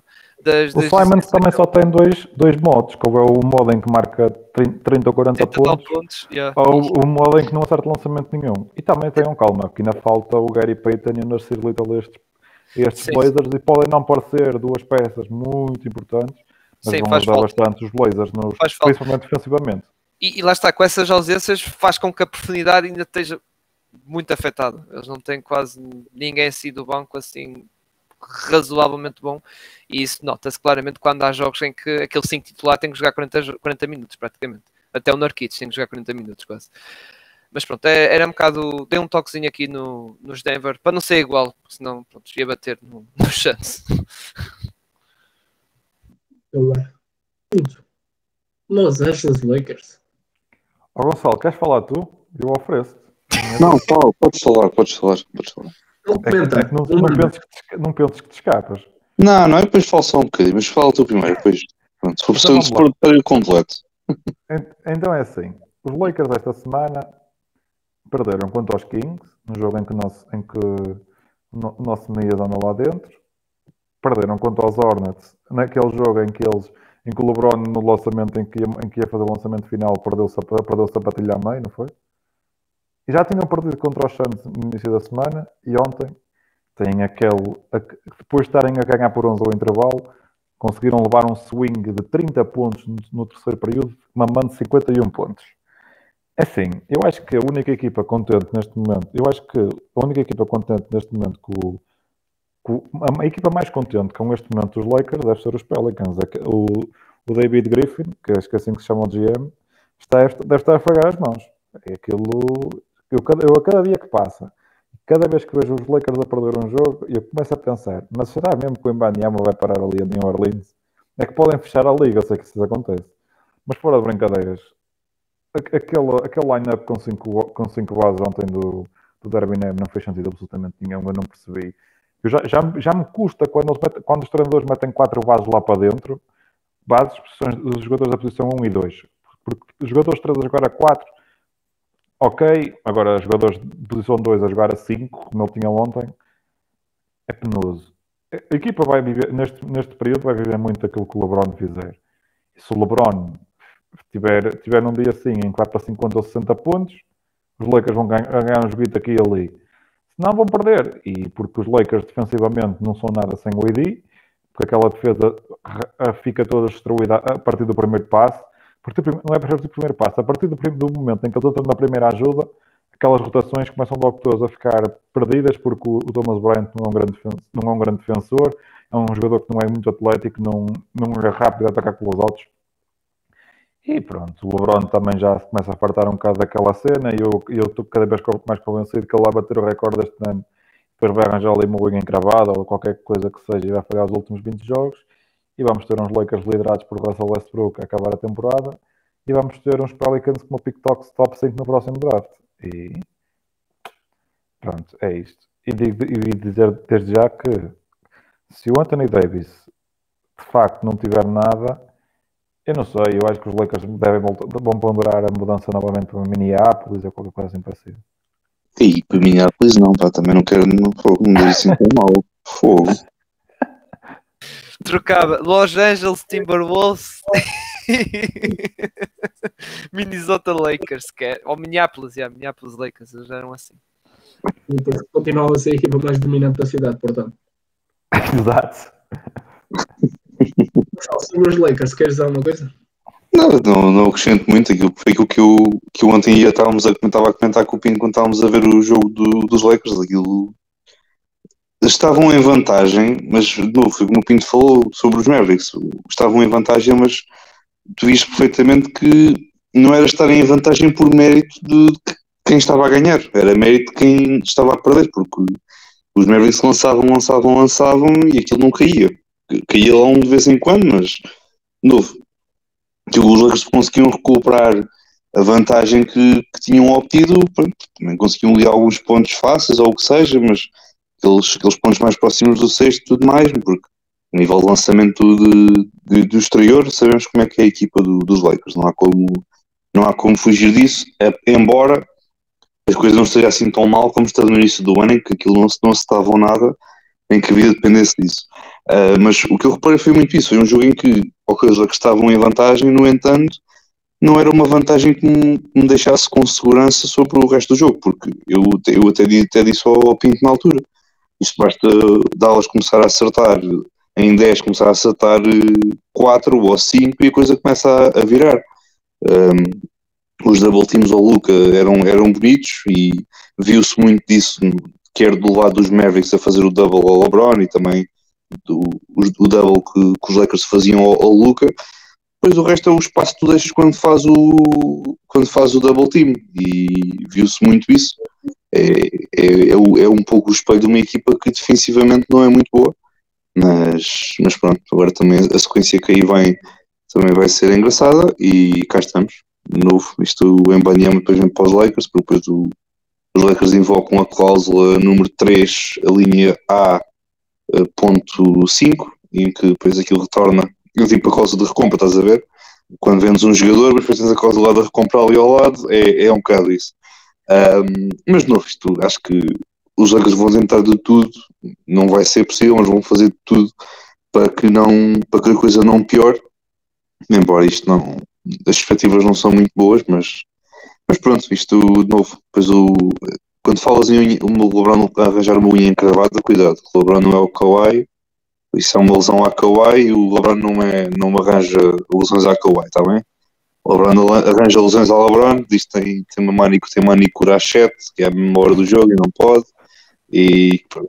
Vai, vai, vai arranjar uma lesão à, à, Sheila, à Shea Gilles Alexander. Chegava à altura do ano, uma lesãozita. Mas o, o Shea é sempre a mesma lesão, é fascite plantar, que é assim uma lesão que tu não consegues ver se ele tem mesmo uma fascite ou não pá, pá, pá, e pronto. Está feito. Está feito. Está feito. Está feito. Tá feito, tá feito mas, mas para, para, finalizar dos Lakers, é pá, de novo, isto é uma equipa que obviamente o AD é a chave para e quando não tens ali o AD nota-se muitas as fragilidades. Eu ainda, eu ainda ponderei se o Darwin Ham ia colocar o, o LeBron a, a poste, a poste, salvo seja. Uh, usar o LeBron a 5 ontem contra, contra Dallas. Um, pronto, tentar ali alguns minutos. Sim, ainda passou lá alguns minutos, sim, sim. Eu ainda, eu ainda ponderei nisso e até alguns minutos, mas eu até não me importava que fossem mais. Uh, apesar da equipa não, não ser muito boa no lance, no, no, lance exterior, mas tens o LeBron lá dentro, pronto, pelo menos tem, tem uma outra visão de, do campo e tudo mais. Mas, novo, isto é uma equipa que hum, depende muito daquilo que o AD consegue fazer, particularmente a, a poste, e não sei, quando, obviamente ninguém sabe quando é que o AD regressa pelo menos acho que é daqui por duas semanas vai ser reavaliado e depois então é que, vamos, é que se vai avaliar se o estado da lesão. Uh, mas pronto, é mais uma lesão do, do AD, mas também não quero falar muito sobre, sobre isso. É, falando do jogo de ontem, que eu nem sei se a gente vai falar de jogos de ontem a seguir, aquilo que me, me causou mais, mais estranhas ontem nos Lakers é que o double team que eles, eles, eles, fizeram double team no Luca em todas as posses de bola e o double team vinha sempre do mesmo jogador. É que ele, ele vinha sempre do jogador que estava mais próximo e depois o jogador que estava no canto tinha que rodar e depois o jogador que está debaixo do cesto não rodava para, para o jogador do canto e o jogador do canto estava completamente sozinho e depois há aquele lance completamente estúpido em que o Luca está no, está no low post do lado direito do ataque e que ele tem lá, acho que era o Austin Reeves a defendê-lo e o Schroeder vem dar ajuda e depois ninguém fecha a linha de fundo e o Luca roda sozinho para a linha de fundo. Aquilo foi qualquer coisa, aquilo era uma coisa tão mal defendida que, até, que até metia, metia dó. Pronto, eu, eu lembro de ver equipas a defender muito mal na NBA, mas há princípios defensivos que, por amor de Deus, têm que ser um bocadinho mantidos. Que... Eu, acho, eu acho que acima de tudo veio um bocadinho pela, pela comunicação. E eu até te falei ontem quando foi aquele, aquela situação em que estava a Luca no, no low post, no, no poste. Sim, sim, uh, costas, para, costas, costas para o sexto. E tu vias perfeitamente aquilo, pá, o lance vai acabar ali, porque o Luca ou vai meter a bola ou vai meter a bola. E tens, uh, assim, pá, assim do nada, tens dois, não, não era o Luca, era o LeBron fazer um no, no, no posto, assim é que é. Aquilo era, era, era em estava em, estava em completo isolamento, aquilo ia acabar em, em fadeaway do LeBron. E, e vês ao mesmo tempo, e vês ao mesmo tempo o Patrick Beverly e o Schroeder, ou quem é que era, a cortar para dentro do cesto, com uma zona interior estava super acumulada de jogadores. Epá, desculpa, não. Pá, tens de ter pelo menos dois, porque é o LeBron, caramba. O LeBron ele vai fazer o kick para fora, ou quer que seja, ou faz o fadeaway. É, é simples.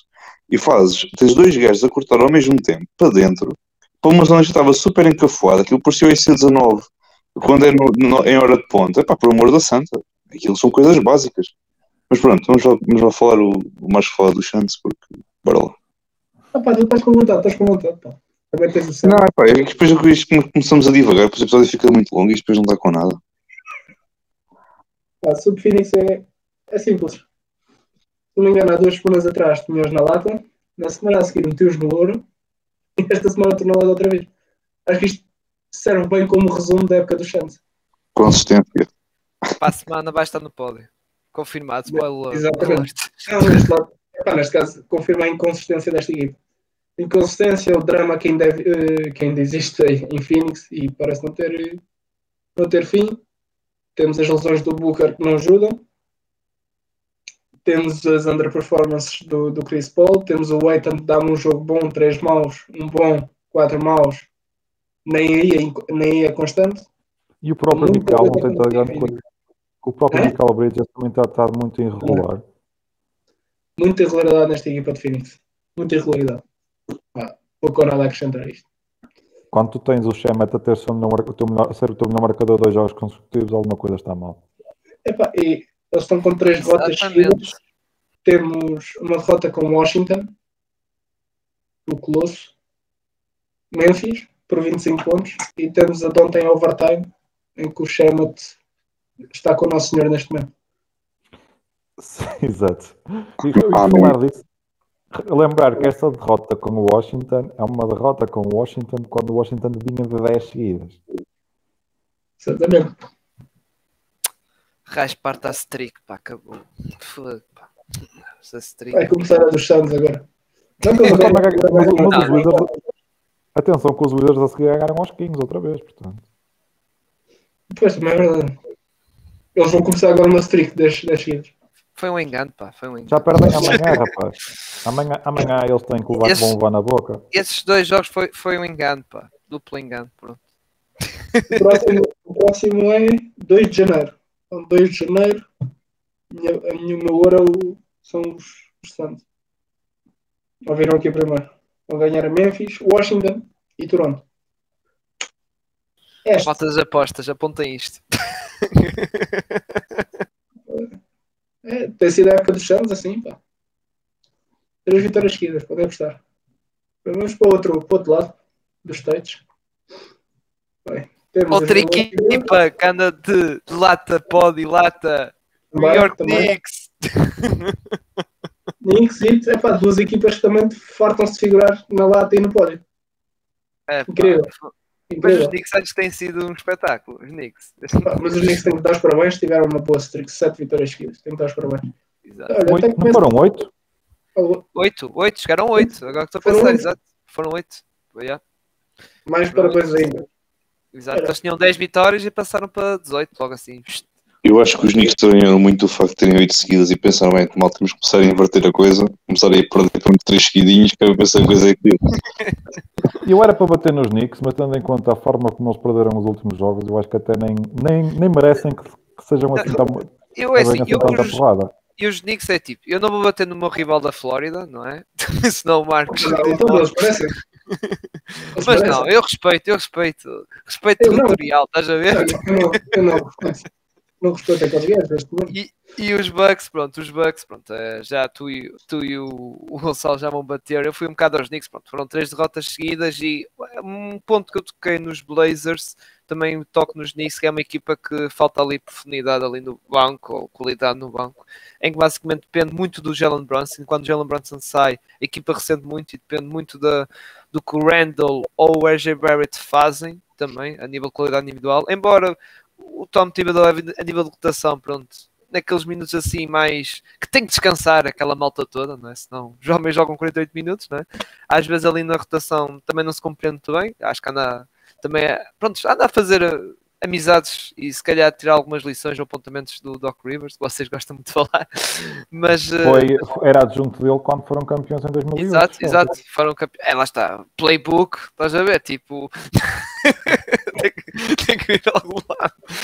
Mas pronto, é um bocado, um bocado nisso, pronto. É, é um bocado a questão destas três derrotas que não foram assim derrotas assim muito.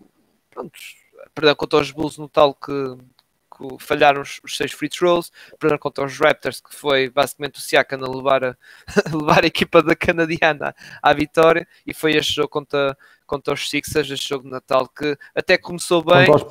Ah, sim, está certo, esquece fazer o jogo do, do, de ontem. Foi, foi, até começou bem e tal, mas depois pronto, o Embiid lá começou a acordar, lentamente foi acordando e depois uh, acabaram por. E também os James Harden também, como já comentaram aqui, fizeram um bom jogo, bom jogo e acabaram por ganhar aqui os New York Knicks. Não tiveram assim muitos argumentos, ainda por cima, como eu digo, na segunda linha, não tem assim alguma coisa a acrescentar mais na equipa, depende muito daquele 5 titular. Se calhar, pronto, o, o Quickly se calhar é o único que foge um bocadinho à regra, sinceramente.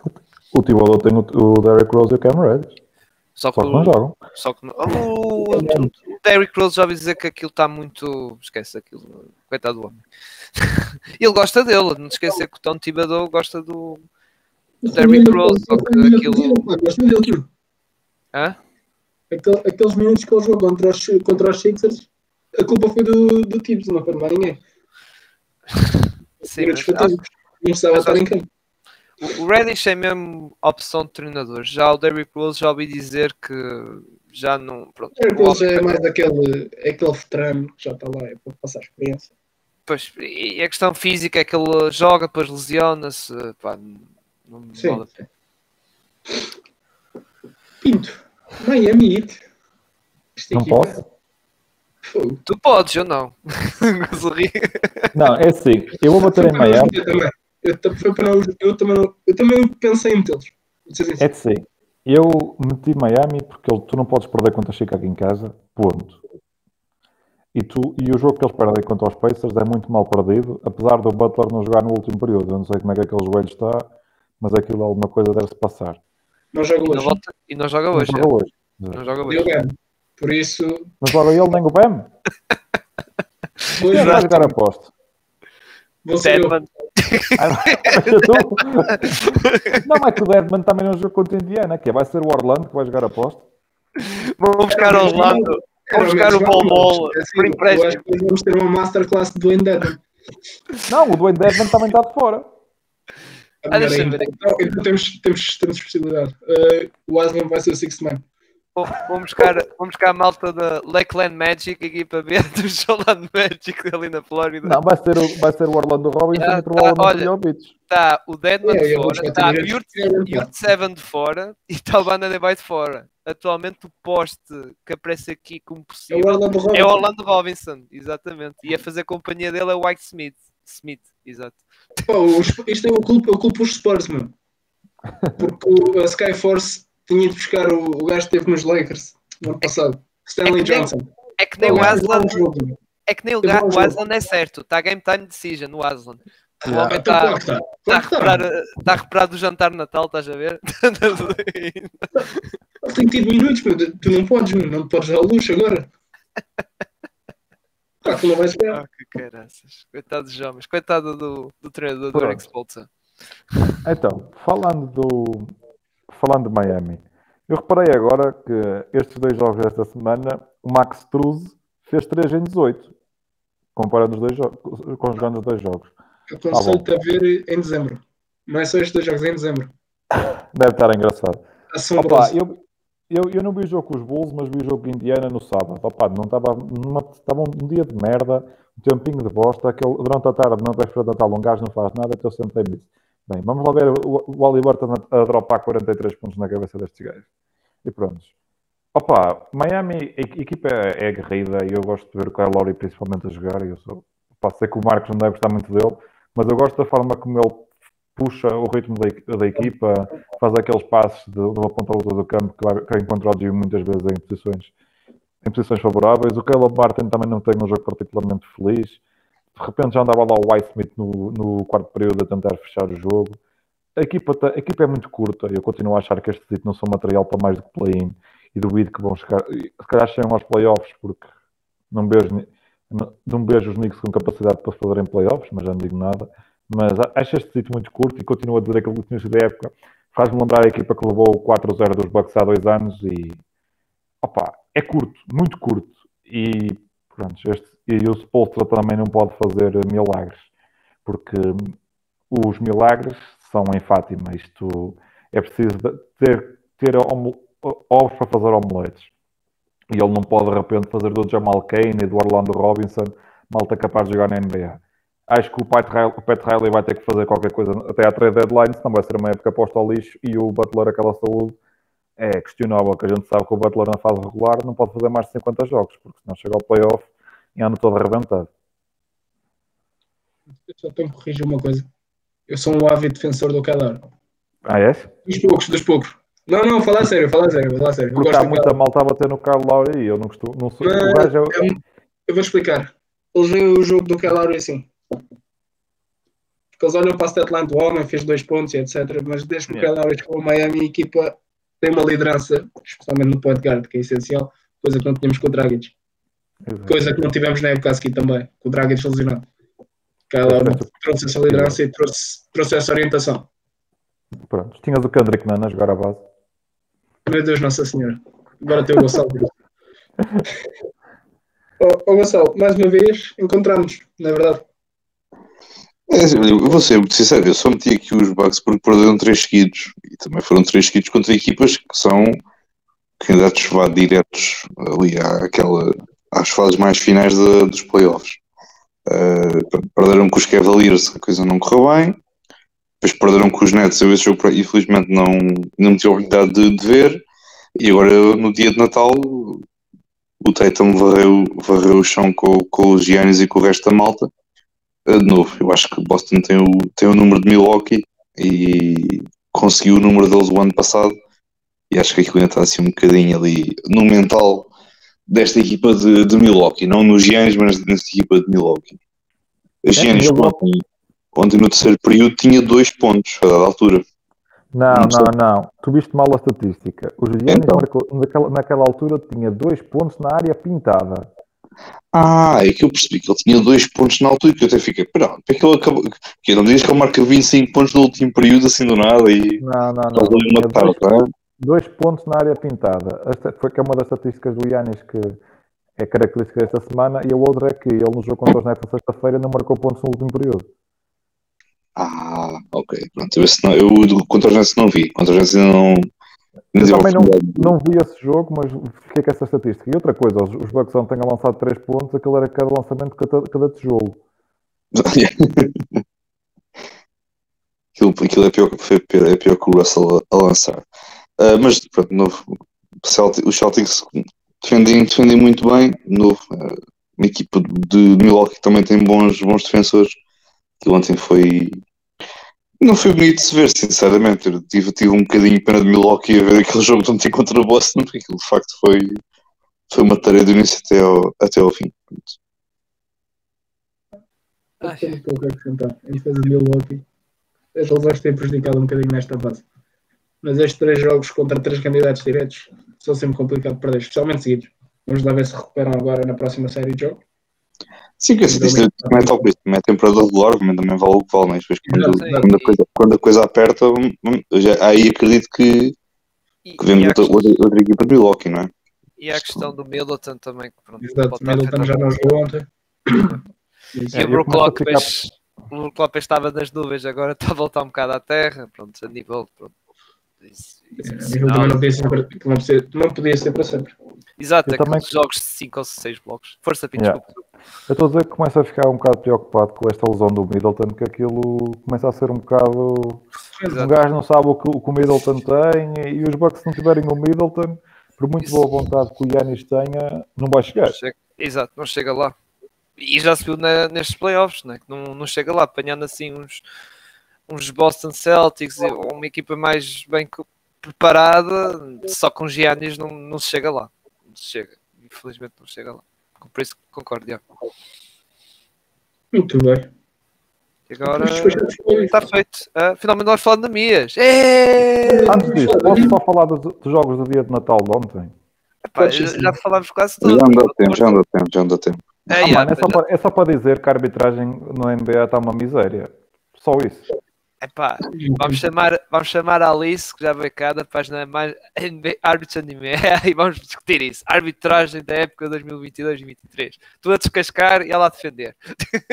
Não, não, é só, é só dizer que ontem os Warriors levaram para 6 ou 7 faltas técnicas e o pool não acaba o jogo porque os árbitros estão os autênticos pussies e o jogo, e o jogo de, de, de Phoenix contra Denver é um festival de como não apitar um jogo que aquilo, eles apitam, pareciam os árbitros aqui no Tugão, que qualquer coisinha, estou a falar de futebol, que é qualquer, qualquer coisinha, a malta mergulha para o chão e os árbitros piu, piu, piu. Mas atenção, e diz. O futebol Tugão é tipo, tens o rugby e o NFL, futebol americano.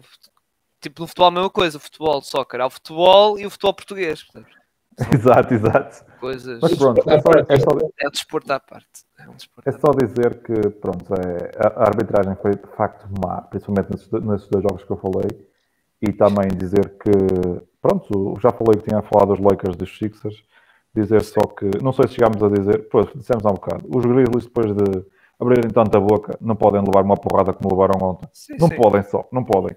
Nós, e dar só a nota que tenham atenção que finalmente o Wiseman começa a aparecer no jogo de basquetebol. Eu já ouvi falar vão... disso, já ouvi falar disso, por acaso. Vão olhar para a estatística, ele não marcou pontos e tem lá apenas 5 ressaltos mas se vocês virem o tape em termos defensivos, aquilo que ele faz, o cobra, como ele está em coverage no pick and roll, a, defender, a dar as ajudas, gostei muito dos minutos dele, espero que seja para continuar, porque ele tem tudo para continuar o rolo a crescer ao longo da época. Ele já faz coisas já Lunay? Não, porque também não, não tem o corpo. Ah, mas é, é yeah, o Lunay, yeah, sim, sim, o Lunay mais.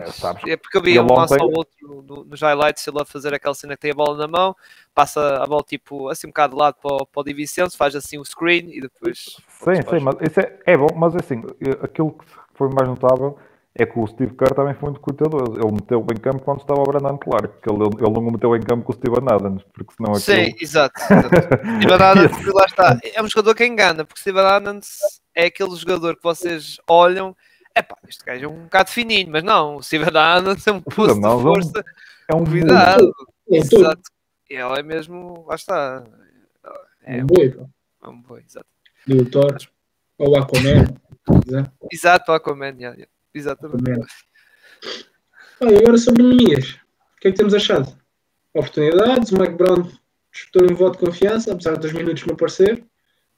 Mas com esta lesão do Sabonis, suposta lesão, vamos lá ver o que, acontece também, o que é que sai, o que é que sai dali. Temos tido alguns minutos do Tuga, finalmente. E temos um treinador que parece que acredita nele. Não temos o Alvin Gentry. Pode começar a falar. Hã? Se quiseres, posso começar a falar. Força, por mim estás à vontade. Olha, estás com vontade. É assim, olhando para o ano dele, eu acho que foi se calhar o ano da afirmação dele na, na G-League, porque no, aquilo que foi o ano passado, em que via-se ele fazer um jogo aqui e ali na G-League, de vez em quando era chamado para abanar a toalha lá no fundo do banco, uh, em, em, Sacramento, depois voltava a Stockton, não, não deu ali muita estabilidade naquilo, naquilo, naquilo que era o seu desenvolvimento para como, como jogador. Parece-me que este ano está mais. Uh, a equipa está, está a jogar mais para ele, ele está a jogar mais para a equipa. Parece que ele, ele está a ser cada vez mais um, o foco da equipa do, do Stockton. Está, está, a ter um ano muito, muito bom, comparativo, não só em termos estatísticos, mas também aquilo que, vê, que se vê em campo, quer atacar, quer defender. Parece-me estar um jogador mais confiante, mais ativo, mais, muito, muito, muito melhor aquilo que era aquilo que era o ano passado, obviamente, parece-me que o, o plano de desenvolvimento está, está a dar resultado. Uh, ele neste momento está no top 10, que eu fiz uma estatística há pouco, que ele juntava uma série de, de, de, estatísticas que não envolvia diretamente os, os status, que ele estava no top 10 na, da G-League, também é, juntamente... Exatamente. Uh, juntamente com o, com o Moneke, também que é um colega dele da, da equipa de, dos Stockton Kings, uh, e ele de facto está a ter um papel muito importante na, naquela equipa. Não, não digamos que é a estrela da equipa, mas é um dos principais jogadores da equipa do, do Stockton e acho que isso é, é muito importante uh, para ele também ganhar, ganhar mais confiança e também para ele para, para, conseguir ter números, para conseguir também ser, ser visto também pela, pela equipa de Sacramento e não só também pela equipa pelas equipas da, da NBA. Um, esta questão agora da, da lesão do Sabonis eu acho que é um bocadinho enganadora porque de novo, esta lesão do Sabonis tu não sabes quanto tempo é que vai demorar e quanto, a duração, porque sabes que ele está lesionado e sabes que é uma lesão que pronto, ele vai ser reavaliado daqui por não sei quantos dias uh, e à partida parece-me que aquilo é uma lesão que ele falha ali um bocadinho e depois regressa à, regressa à atividade. É, aquelas notícias há hoje em que, em, em, meus amigos, eu perdi a relevância, a relevância só tenho aqui de mandar aqui duas bombas, e então mandou primeiro do Arden e depois mandou a seguir aquela do, aquela do Sabanes. Um, este ano, pá, de facto, foi um bocado um, um mau timing para, para, esta notícia do, do Sabonis para o Nemias, eh, porque olhando para, para os próximos jogos do, do, dos Kings, jogam duas vezes frente, a, frente aos Nuggets, eh, depois jogam contra os Jazz, depois jogam contra Memphis e depois jogam novo contra, contra os Jazz. Isto só os próximos 5 jogos. Um, não me parece que ele seja titular neste, mesmo com a lesão do Sabonis, não me parece. Acredito que ele possa passar, não sei, se calhar um bocado pelo Richard Holmes, ali um bocado uma, uma, uma, solução de recurso para não colocar logo ali um, um miúdo na, no 5 inicial. Acredito que ele tenha muitos minutos nesta, agora com, com a lesão, como é óbvio, mas não me parece que ele seja, seja já o titular. Uh, portanto, a nível do ano foi, foi muito, muito bom. Também teve a questão da chamada à seleção principal de, de basquetebol, também esteve, esteve a um bom nível, também esteve ali junto com, com outros jogadores também nossos que jogam quer cá, quer cá em Portugal, quer, quer lá fora. Um, mas mostrou a sua qualidade, muita gente no pavilhão para o ver, muita gente no pavilhão a pedir autógrafos e a pedir fotos com o também que acho que é algo, é algo importante e algo também a realçar. Uh, para o próximo ano, a nível de expectativas, pá, não, é continuar o trabalho que ele tem vindo a fazer. Acho que não se pode colocar muitas expectativas em alta só porque o Sabonis está lesionado ou só porque tem, tem, tem, está a ter mais minutos agora na G-League e está a ter mais minutos também na, na NBA. Não só por isso, mas Acho que acima de tudo é dar tempo ao tempo. Ele é, não esquecer que ele é uma escolha de segunda ronda. Uh, acho que o, o, tempo dele na NBA está para chegar, sinceramente. Uh, mas, de novo, acho que o entrar na NBA é, é, o mais fácil das duas coisas mais difíceis né, que, é, que é no basquetebol, que é o entrar e o ficar. Acho que o entrar é, é, é, é um bocadinho mais fácil do que o manter-se na NBA. Acho que ele com o tempo irá, irá continuar, continuar a, desenvolver-se, a ter o seu, o seu espaço e a sua ponderância não só na equipa da G-League, mas também na, no, na, equipa de Sacramento ou noutra equipa da NBA que, tenha interesse nos seus, nos seus serviços. Mas acho que, pá, acima de tudo, é, é, dar tempo ao tempo, ver as coisas com calma, não pensar já que ele vai ser titular e que vai fazer uma, exibições brutais, porque pá, é preciso ter um bocadinho os pés no chão. Ele, ele é muito bom, tem potencial para ser ainda melhor. Acho que acima de tudo é, é dar tempo ao tempo e deixá-lo crescer, acima de tudo. Que seja por boas exibições ou por exibições menos boas, acho que o principal é, é isso, é, é deixá-lo crescer. Posso mandar a minha aposta? Manda! Então é assim, vou começar por dizer que ao contrário de ti, não tenho nenhuma esperança que o Nemias venha, venha a ter tempo de jogo nestes próximos tempos. Primeiro, porque, como eu já vos disse, eu acho que o Sabonis não vai falhar jogos sequer. A lesão é na mão direita, o Sabonis é escardino, ele não precisa da mão direita para muita coisa. E eles vão dar, meter ali tape à volta na, da volta da mão e eu acho que ele vai continuar a jogar, até porque o Sabonis é, é o ataque dos Kings. Porque os Kings sem Sabonis, e isso viu-se no jogo em economia, jogou e eu não percebo. Eu, não, eu, eu, percebi logo que ele não ia jogar mais quando entrou o Sean Knowles, mas aquilo não fez sentido absolutamente nenhum. Porque no momento em que o Nemias entra, a bola passa para as mãos dos bases. E os bases, eles não passam a bola a ninguém. Ninguém. O, o Fox não passava a bola a ninguém. O Monk não passava a bola a ninguém. Eles querem o, o Nemias para, para, para, dar um bloqueio e lançar ao sexto. E aquilo estava a ser só penoso ver a equipa a jogar. E é uma coisa, é assim, o Nemias consegue jogar através de, não é o distribuidor de jogo que é o Sabonis, mas ele tem um bom corpo, ele sabe jogar através de handoffs. Ele nem Utah State mostrou a capacidade dele para, para, ser, para ser um passador a partir, a partir daquelas zonas ali do cotovelo. Eu não percebo porque é que pronto, lá está. Ele é um jogador de G-League, o, o, Mike Brown, de certeza, que ainda não conhece o Nemias tão a fundo que muito a malta, se calhar nós conhecemos, porque já vimos muitas mais vezes, se calhar, o Nemias a jogar com o Mike Brown. E pronto. Eu, eu, não, eu acho que amanhã vai jogar o, o Sabonis, amanhã, que o jogo é amanhã contra, contra o Jokic. Vai jogar o Sabonis e ele não vai ter problemas de faltas, porque o Jokic não é um posto que saca muitas faltas e é capaz de entrar ou o Richard Knowles ou mesmo o Metu porque se entram sem estar no Nagy, acredito, acredito mesmo que seja o Metu, porque o Nagy é um small wall 5, e não me acredito que o, Mike Brown queira ir com um posto tradicional para cima da segunda unidade de Denver. Depois, quanto ao está, com o Walker Kessler, até pode ter alguns minutos, que é um, um tipo grande, mais ou menos a idade no Nemias, que é bom, bom defensor, bom saltador, e acredito que ele possa ter minutos nesses dois jogos. Agora, o resto, e o outro jogo é contra quem? Memphis, não é? Memphis, sim. Numa, opa, não gostava de ver até minutos contra o Steven Adams, porque acho que vai ser outro para ele. Pronto, sair amassado lá de baixo. O, o, o Steven Adams é muito grande. É que a gente olha para o Nemias na G-League e vê que ele é grande, mas o Steven Adams pois. é o dobro. É o dobro do Nemias. O pessoal não tem noção. O Steven Adams e parece não só é muito forte. Se pois como é. disse há pouco, é muito forte. Parece que não, ele, mas é muito forte ele. Ele parece aqueles, aqueles seguranças das discotecas, mas com 2 metros e 10 e, com capac... e que ganha os ressaltos todos e que suga completamente ali as tabelas. E pronto, vamos lá ver. Eu, eu, as pessoas têm que ter noção e o pessoal tem, está todo muito entusiasmado com economias. O pessoal tem que ter calma. Isto é o segundo ano dele da NBA. Apenas 510 jogadores têm contrato com equipas da NBA, 450 contratos standard e 560 contratos two-way, existem. O basquetebol é o segundo desporto mais praticado no mundo, ou deve ser, ou mais, o segundo mais mediático. Só tirando. É o, do, é o desporto mais popular nos Estados Unidos a seguir ao futebol americano. Eles têm uma base de recrutamento enorme. Há o estigma que nós sabemos em relação aos europeus.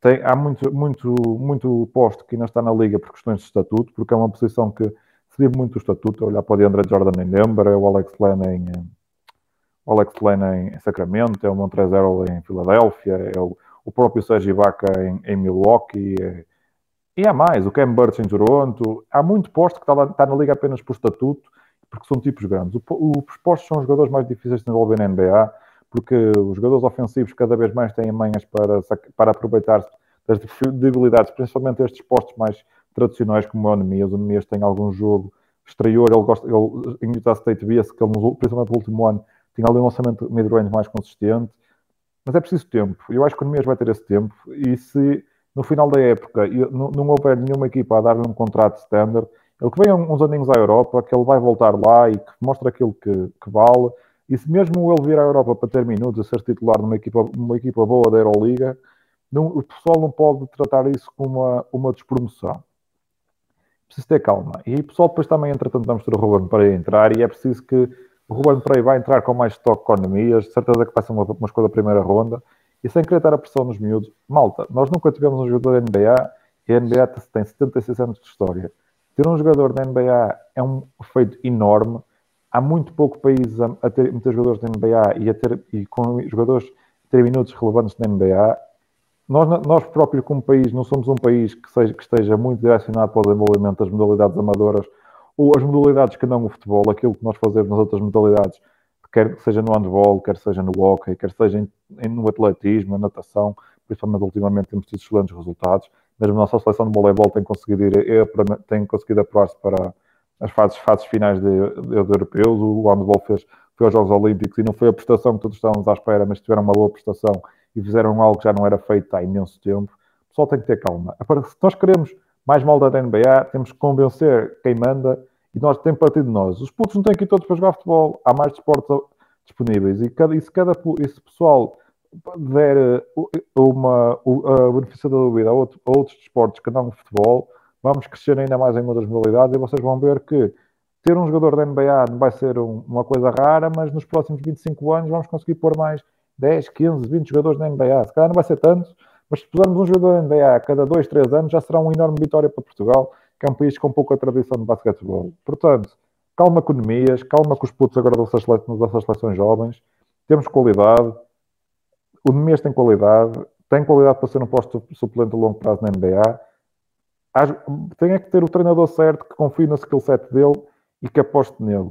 O tempo vai chegar, estou plenamente convencido disso e vamos voltar a ver exibições como aquela, não sei se aquela exibição que ele tem na, época, na última época na, na faculdade em que ele faz aquele jogo de nove blocos, que é um jogo absolutamente fenomenal, que começou às sete da madrugada de Portugal continental, porque ele, aquele jogo continuou a ser adiado e houve malta que ficou acordada para ver esse jogo às sete e tal da manhã de uma sexta passada, eu fui um deles, a vibrar com o nosso puto, ele vai ter estas oportunidades e eu tenho a certeza absoluta que vai aproveitá-las porque não há ninguém que trabalhe mais do que ele.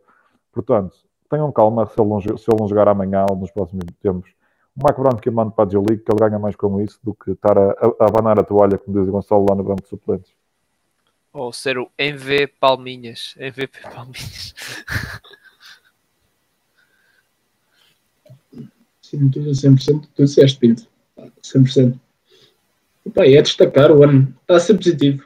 Temos, temos que considerar este ano positivo. Os poucos minutos que ele está a ter. É sinal que há, há ali uma confiança do Mike Brown. É o que eu, é o que eu tiro também. Mesmo jogando só 5, 6, 7, 7 minutos, já é alguma confiança. Não nos temos que esquecer que ele está a substituir a um jogador de calibre All-Star. No Sabonis. Pai, ele entra, está a cumprir. Tem que ir buscar o jogo do ano passado contra Miami, em Miami. Foi um dos jogos que. Foi o jogo que ele fez mais minutos pelos Kings até. Olha que não, ele fez 24 contra Cleveland no ano passado. Yeah, acho que foi contra o Cleveland. Foi contra Cleveland, certeza. Sim, esse, contra Miami, esse, esse jogo contra Miami é, o, é o, o, penúltimo jogo da época, não é? Acho que sim, que é ele e o David Mitchell que estão a jogar. O sim, eu não sei quantos minutos a Economias faz nesse jogo, mas contra Miami ele faz 24 minutos, ele e 24 yeah. o Alex Lane e ele fecha o jogo à frente do Lane. E é neste momento o pessoal fez um, um grande buzz com a exibição dele contra os Lakers, mas a, a exibição do Nemias na NBA é essa contra Cleveland contra, e contra o, o Mobley, o Allen e o Marcano. Porque, porque na altura, lá está, eles estavam, lá está, os Cavs, como tocaste bem, jogou grande com o Laurie, o Laurie Marcano que é outra, outra barra, yeah. não é? grandalhona, depois o Allen e o Van Mobley, e aí o treinador na altura teve por o, o Nemias, porque yeah. também acho, também acho que havia algumas ausências, e também teve que jogar grande, ponto, aquele trio, já não era de dupla torre gêmea, era tri, tri torres gêmeas, não é? é? Ele teve que apostar e sei que jogou muito tempo, para, lá está, para combater essa, essa, essa cena da altura dos Cleveland Cavaliers, que era muito complicado.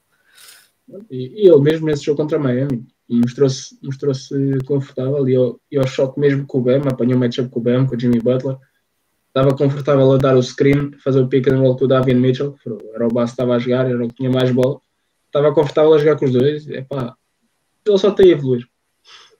Epá, tudo, tudo, os minutinhos que ele joga, mesmo que sejam poucos, dois, três, é positivo. É sinal que há, que há confiança que ele tem, tem jogado. Vamos ver os minutos aumentar. Gradualmente, não, não é preciso criar agora uma expectativa de outro mundo. Tu, tu disseste bem, epá, se ele não jogar a League, joga na G-League, desenvolve, epá, e não é o fim do mundo. Não é o fim do mundo e, são minutos, lá está, que não são no garbage time, que é tipo, tipo a Taco Fall, que é um minuto a faltar o jogo em que estão os reservas todos, ou Taco Fall, que agora já não está. Mas sim, de, de resto, nem sei. Está na China, está, está na China. Não sei, não sei. Não sei, já ia ser Taiwan por causa do White Howard. Não, não na China. A China também é aquele país em que o Eric Bledsoe marcou 11 triplos no outro dia. Vês, vês, vês, vês. Vai para os Lakers, se calhar. Ainda vai para os Lakers este ano. Mas pronto. Uh, sobre, sobre o Nemias, opa, eu não vou estar aqui a repetir tanto como o Pinto, como o Gonçalo, embora num ponto ou outro estou um bocado pronto, em desacordo. E eu estou assim um bocado no meio por causa da situação de Sabonis. Não sei, pronto, vamos ver. Ah, para o lado do Pinto, eu compreendo o que o Pinto diz, a lesão é do outro lado, é na outra mão, mas pá, não se sabe Vamos, vamos mas, mas é que é assim, é que o Sabonis pode sobrecarregar a mão esquerda porque é assim, ele cozinha com a mão direita. Ele agora vai começar a, a, a, cozinhar e a fazer muita coisa com a mão esquerda. Sim, sim, subcarrega a outra mão, não sei. Sim, sim, Pode ter mais tempo. Mas, mas, sobre, o, sobre o ano, concordo com vocês três. Uh, tem sido um ano positivo, está a ser aposta de Mike Brown e mesmo pelo discurso de Mike Brown, nota-se que está contente com o trabalho de Nemias e que que vai continuar a apostar nele, e isso. Só que pronto, nisso aí vou destacar mais o que o Pinto diz, não podemos estar aqui já a fazer, eh, pronto, e o pessoal vai pegar muito, está a pegar muito naquele momento como o Pinto diz, contra os Lakers, aí que defendeu o LeBron, pronto, defendeu contra o LeBron, pronto, já foi o melhor jogo da, da carreira dele, ou coisa assim. Pá, é preciso ter calma, expectativas sempre um bocado moderadas, e vou destacar, é isso que eu queria destacar mais, porque vocês, pronto, já falando tudo, praticamente tudo, vou tocar mais no, no futuro dele mesmo que ele uh, vá para outra vez ter mais jogos na G-League ou vá para a Europa, como o Pinto diz, isto não é o UF, acabou a carreira do homem. Não, ele se for um posto principal de uma equipa da Euroliga, pá, até, olha, e atualmente uma coisa que até discutimos com, em off com o Marcos, até ganha-se uma boa guita na Euroliga. Ganha-se uma boa guita. O Walter Tavares, que era um, um posto que, que tempo de utilização temos nos Cavaliers e é cabo-verdiano. Estou a falar nisso, pronto, que se calhar alguns de vós devem saber. Que é, era, pronto, é de Cabo Verde, ele agora é estrela, estrela entre aspas da Liga. Uh, teve no 5 do ano, não foi? 5 da época, não foi? De, pronto, exposto do Real Madrid. Isso. Passou na minha, se for tipo um Walter Tavares, que pronto, não tinha espaço da NBA para ser, lá está, um, um posto titular, ser um posto de segunda rotação, e se ele pegar mesmo uma proposta boa de uma equipa da Euroliga a ser um posto titular e com sorte, ter muito destaque e ser uma das figuras da Liga, ganha um contrato milionário, volto a repetir, milionário. Não é um contrato de meio milhão de euros, não. É um contrato já milionário, de um milhão, um milhão e meio, não é? O Walter Tavares ganha quê? Três? Dois? Qualquer coisa assim. Não, o Walter Tavares é quase dois. Quase dois. Mas é pá, esse é o Real Madrid que foge ao fisco. Sim, sim, mas a questão, ó Marcos, é como eu estou a dizer, se, ele, se o rapaz for para lá, ele ganha quase tanto como na NBA num contrato mínimo. O Campaz, por exemplo. fica na Europa, não fica nos Estados Unidos. O Campaz, por exemplo, não assinou por pouco no Estrela Vermelho. O Tyler Dorsey apareceu aqui um tweet que o Olympiacos está a dar 2,5 milhões por dois anos ao Tyler Dorsey. Por exemplo. Ou seja, a, a, nível de pessoal pode estar naquela cabeça e coitado rapaz. Pá, financeiramente, se ele tiver sorte, nem é tão mau. Não é assim tão mau. E depois, a nível desportivo, até pode ser uma boa, uma boa uma, uma, boa opção para o Demias, porque ele pode ir para lá e depois voltar, pode, pode voltar perfeitamente para a NBA, que já aconteceu o caso de jogadores irem para a Europa e depois voltam para a NBA. E... James, o PJ Tucker também jogou, jogou cá, Patrick Beverly jogou cá. Pois, ou até na China, ou até na China, ou isso, pá, jogadores que, que regressam, dão cartas lá fora e depois regressam à, à NBA.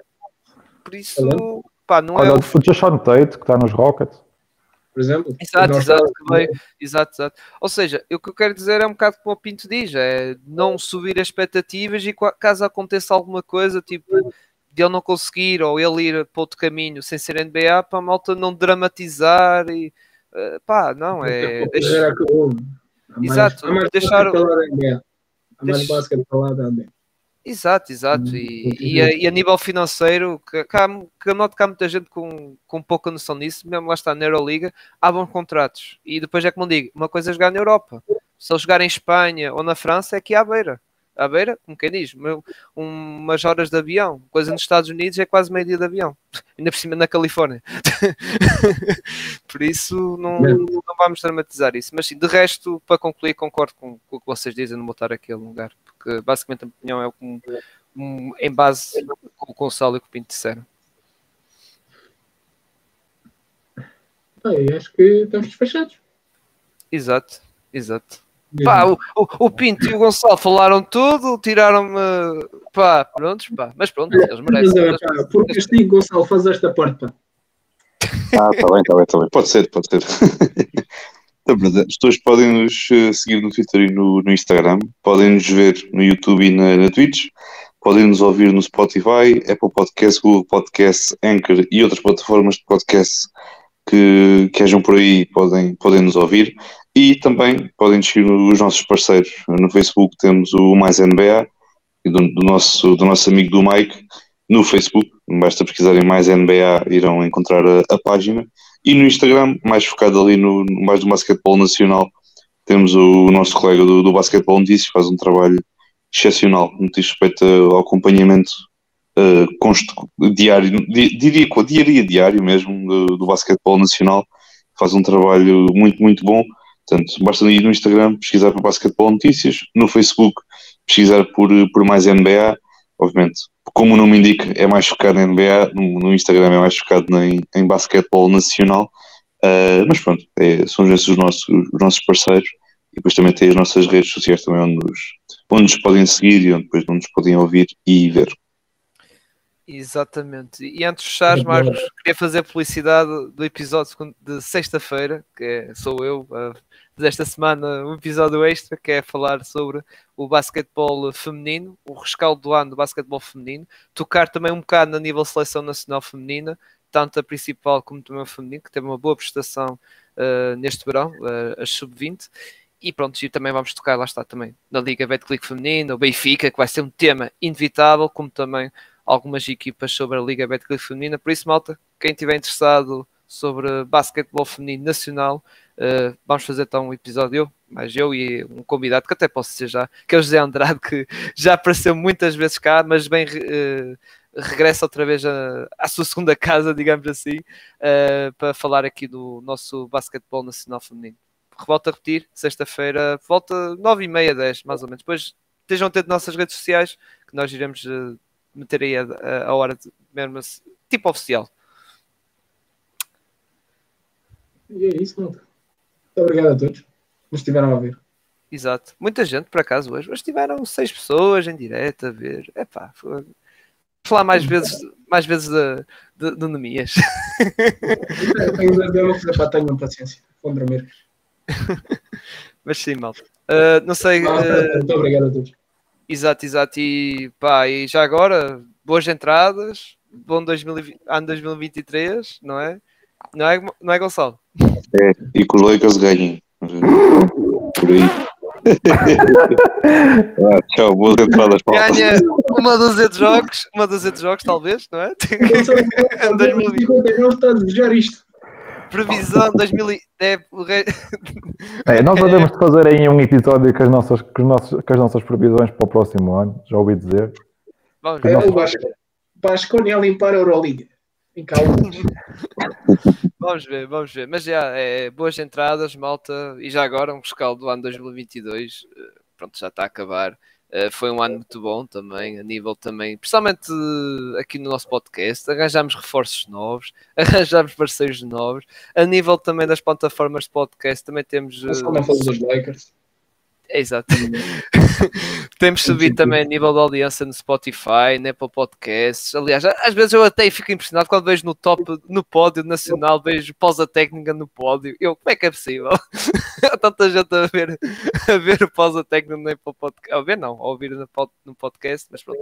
Já agora, a nível de vídeo, malta, subscrevam, deixem o like, porque isto já no YouTube já é um bocado ao contrário, porque pronto, por causa do algoritmo, também tivemos esta fase um bocado mundial em que, pronto, houve malta que se ligou-se e tal, mas lá está. Sigam, nos ajudem também no YouTube e também na, e na Twitch e deixem um like e o follow para, pontos, para vocês verem e seguir-nos eh, aqui o nosso trabalho nas plataformas de vídeo, neste caso, das nossas lindas caras, exceto o Gonçalo, pronto, o Gonçalo não, não, está sempre triste também, coitado dos Lakers, está sempre a perder. Mas pronto, vamos despedir disto, Marcos, então. Estou aqui a alongar um bocadinho. para fazer obrigado, obrigado a todos que nos estiveram a ouvir. Boas entradas, malta. Vejam muito basquetebol em 2023 e Vamos lá todos rezar para que os Celtics não sejam campeões, que acho que aqui ninguém gosta dos é. Celtics, é. portanto, e, lá não convém nada e vamos, e, vamos, e vamos ver 2023. Opa, o Nuno não está aqui, ele, isto passa ao lado dele. É o Gonçalo. Ah, pois é, o Gonçalo é aquele. aquele é o, é o é, Bora lá fechar isto, pá. Pô, já está-se a alongar muito, pá, andamento, pá. Prontos, malta. Tchauzinho, grande abraço e o ano 2023 vai ser o ano do Vitor Aneyama. Não se esqueçam.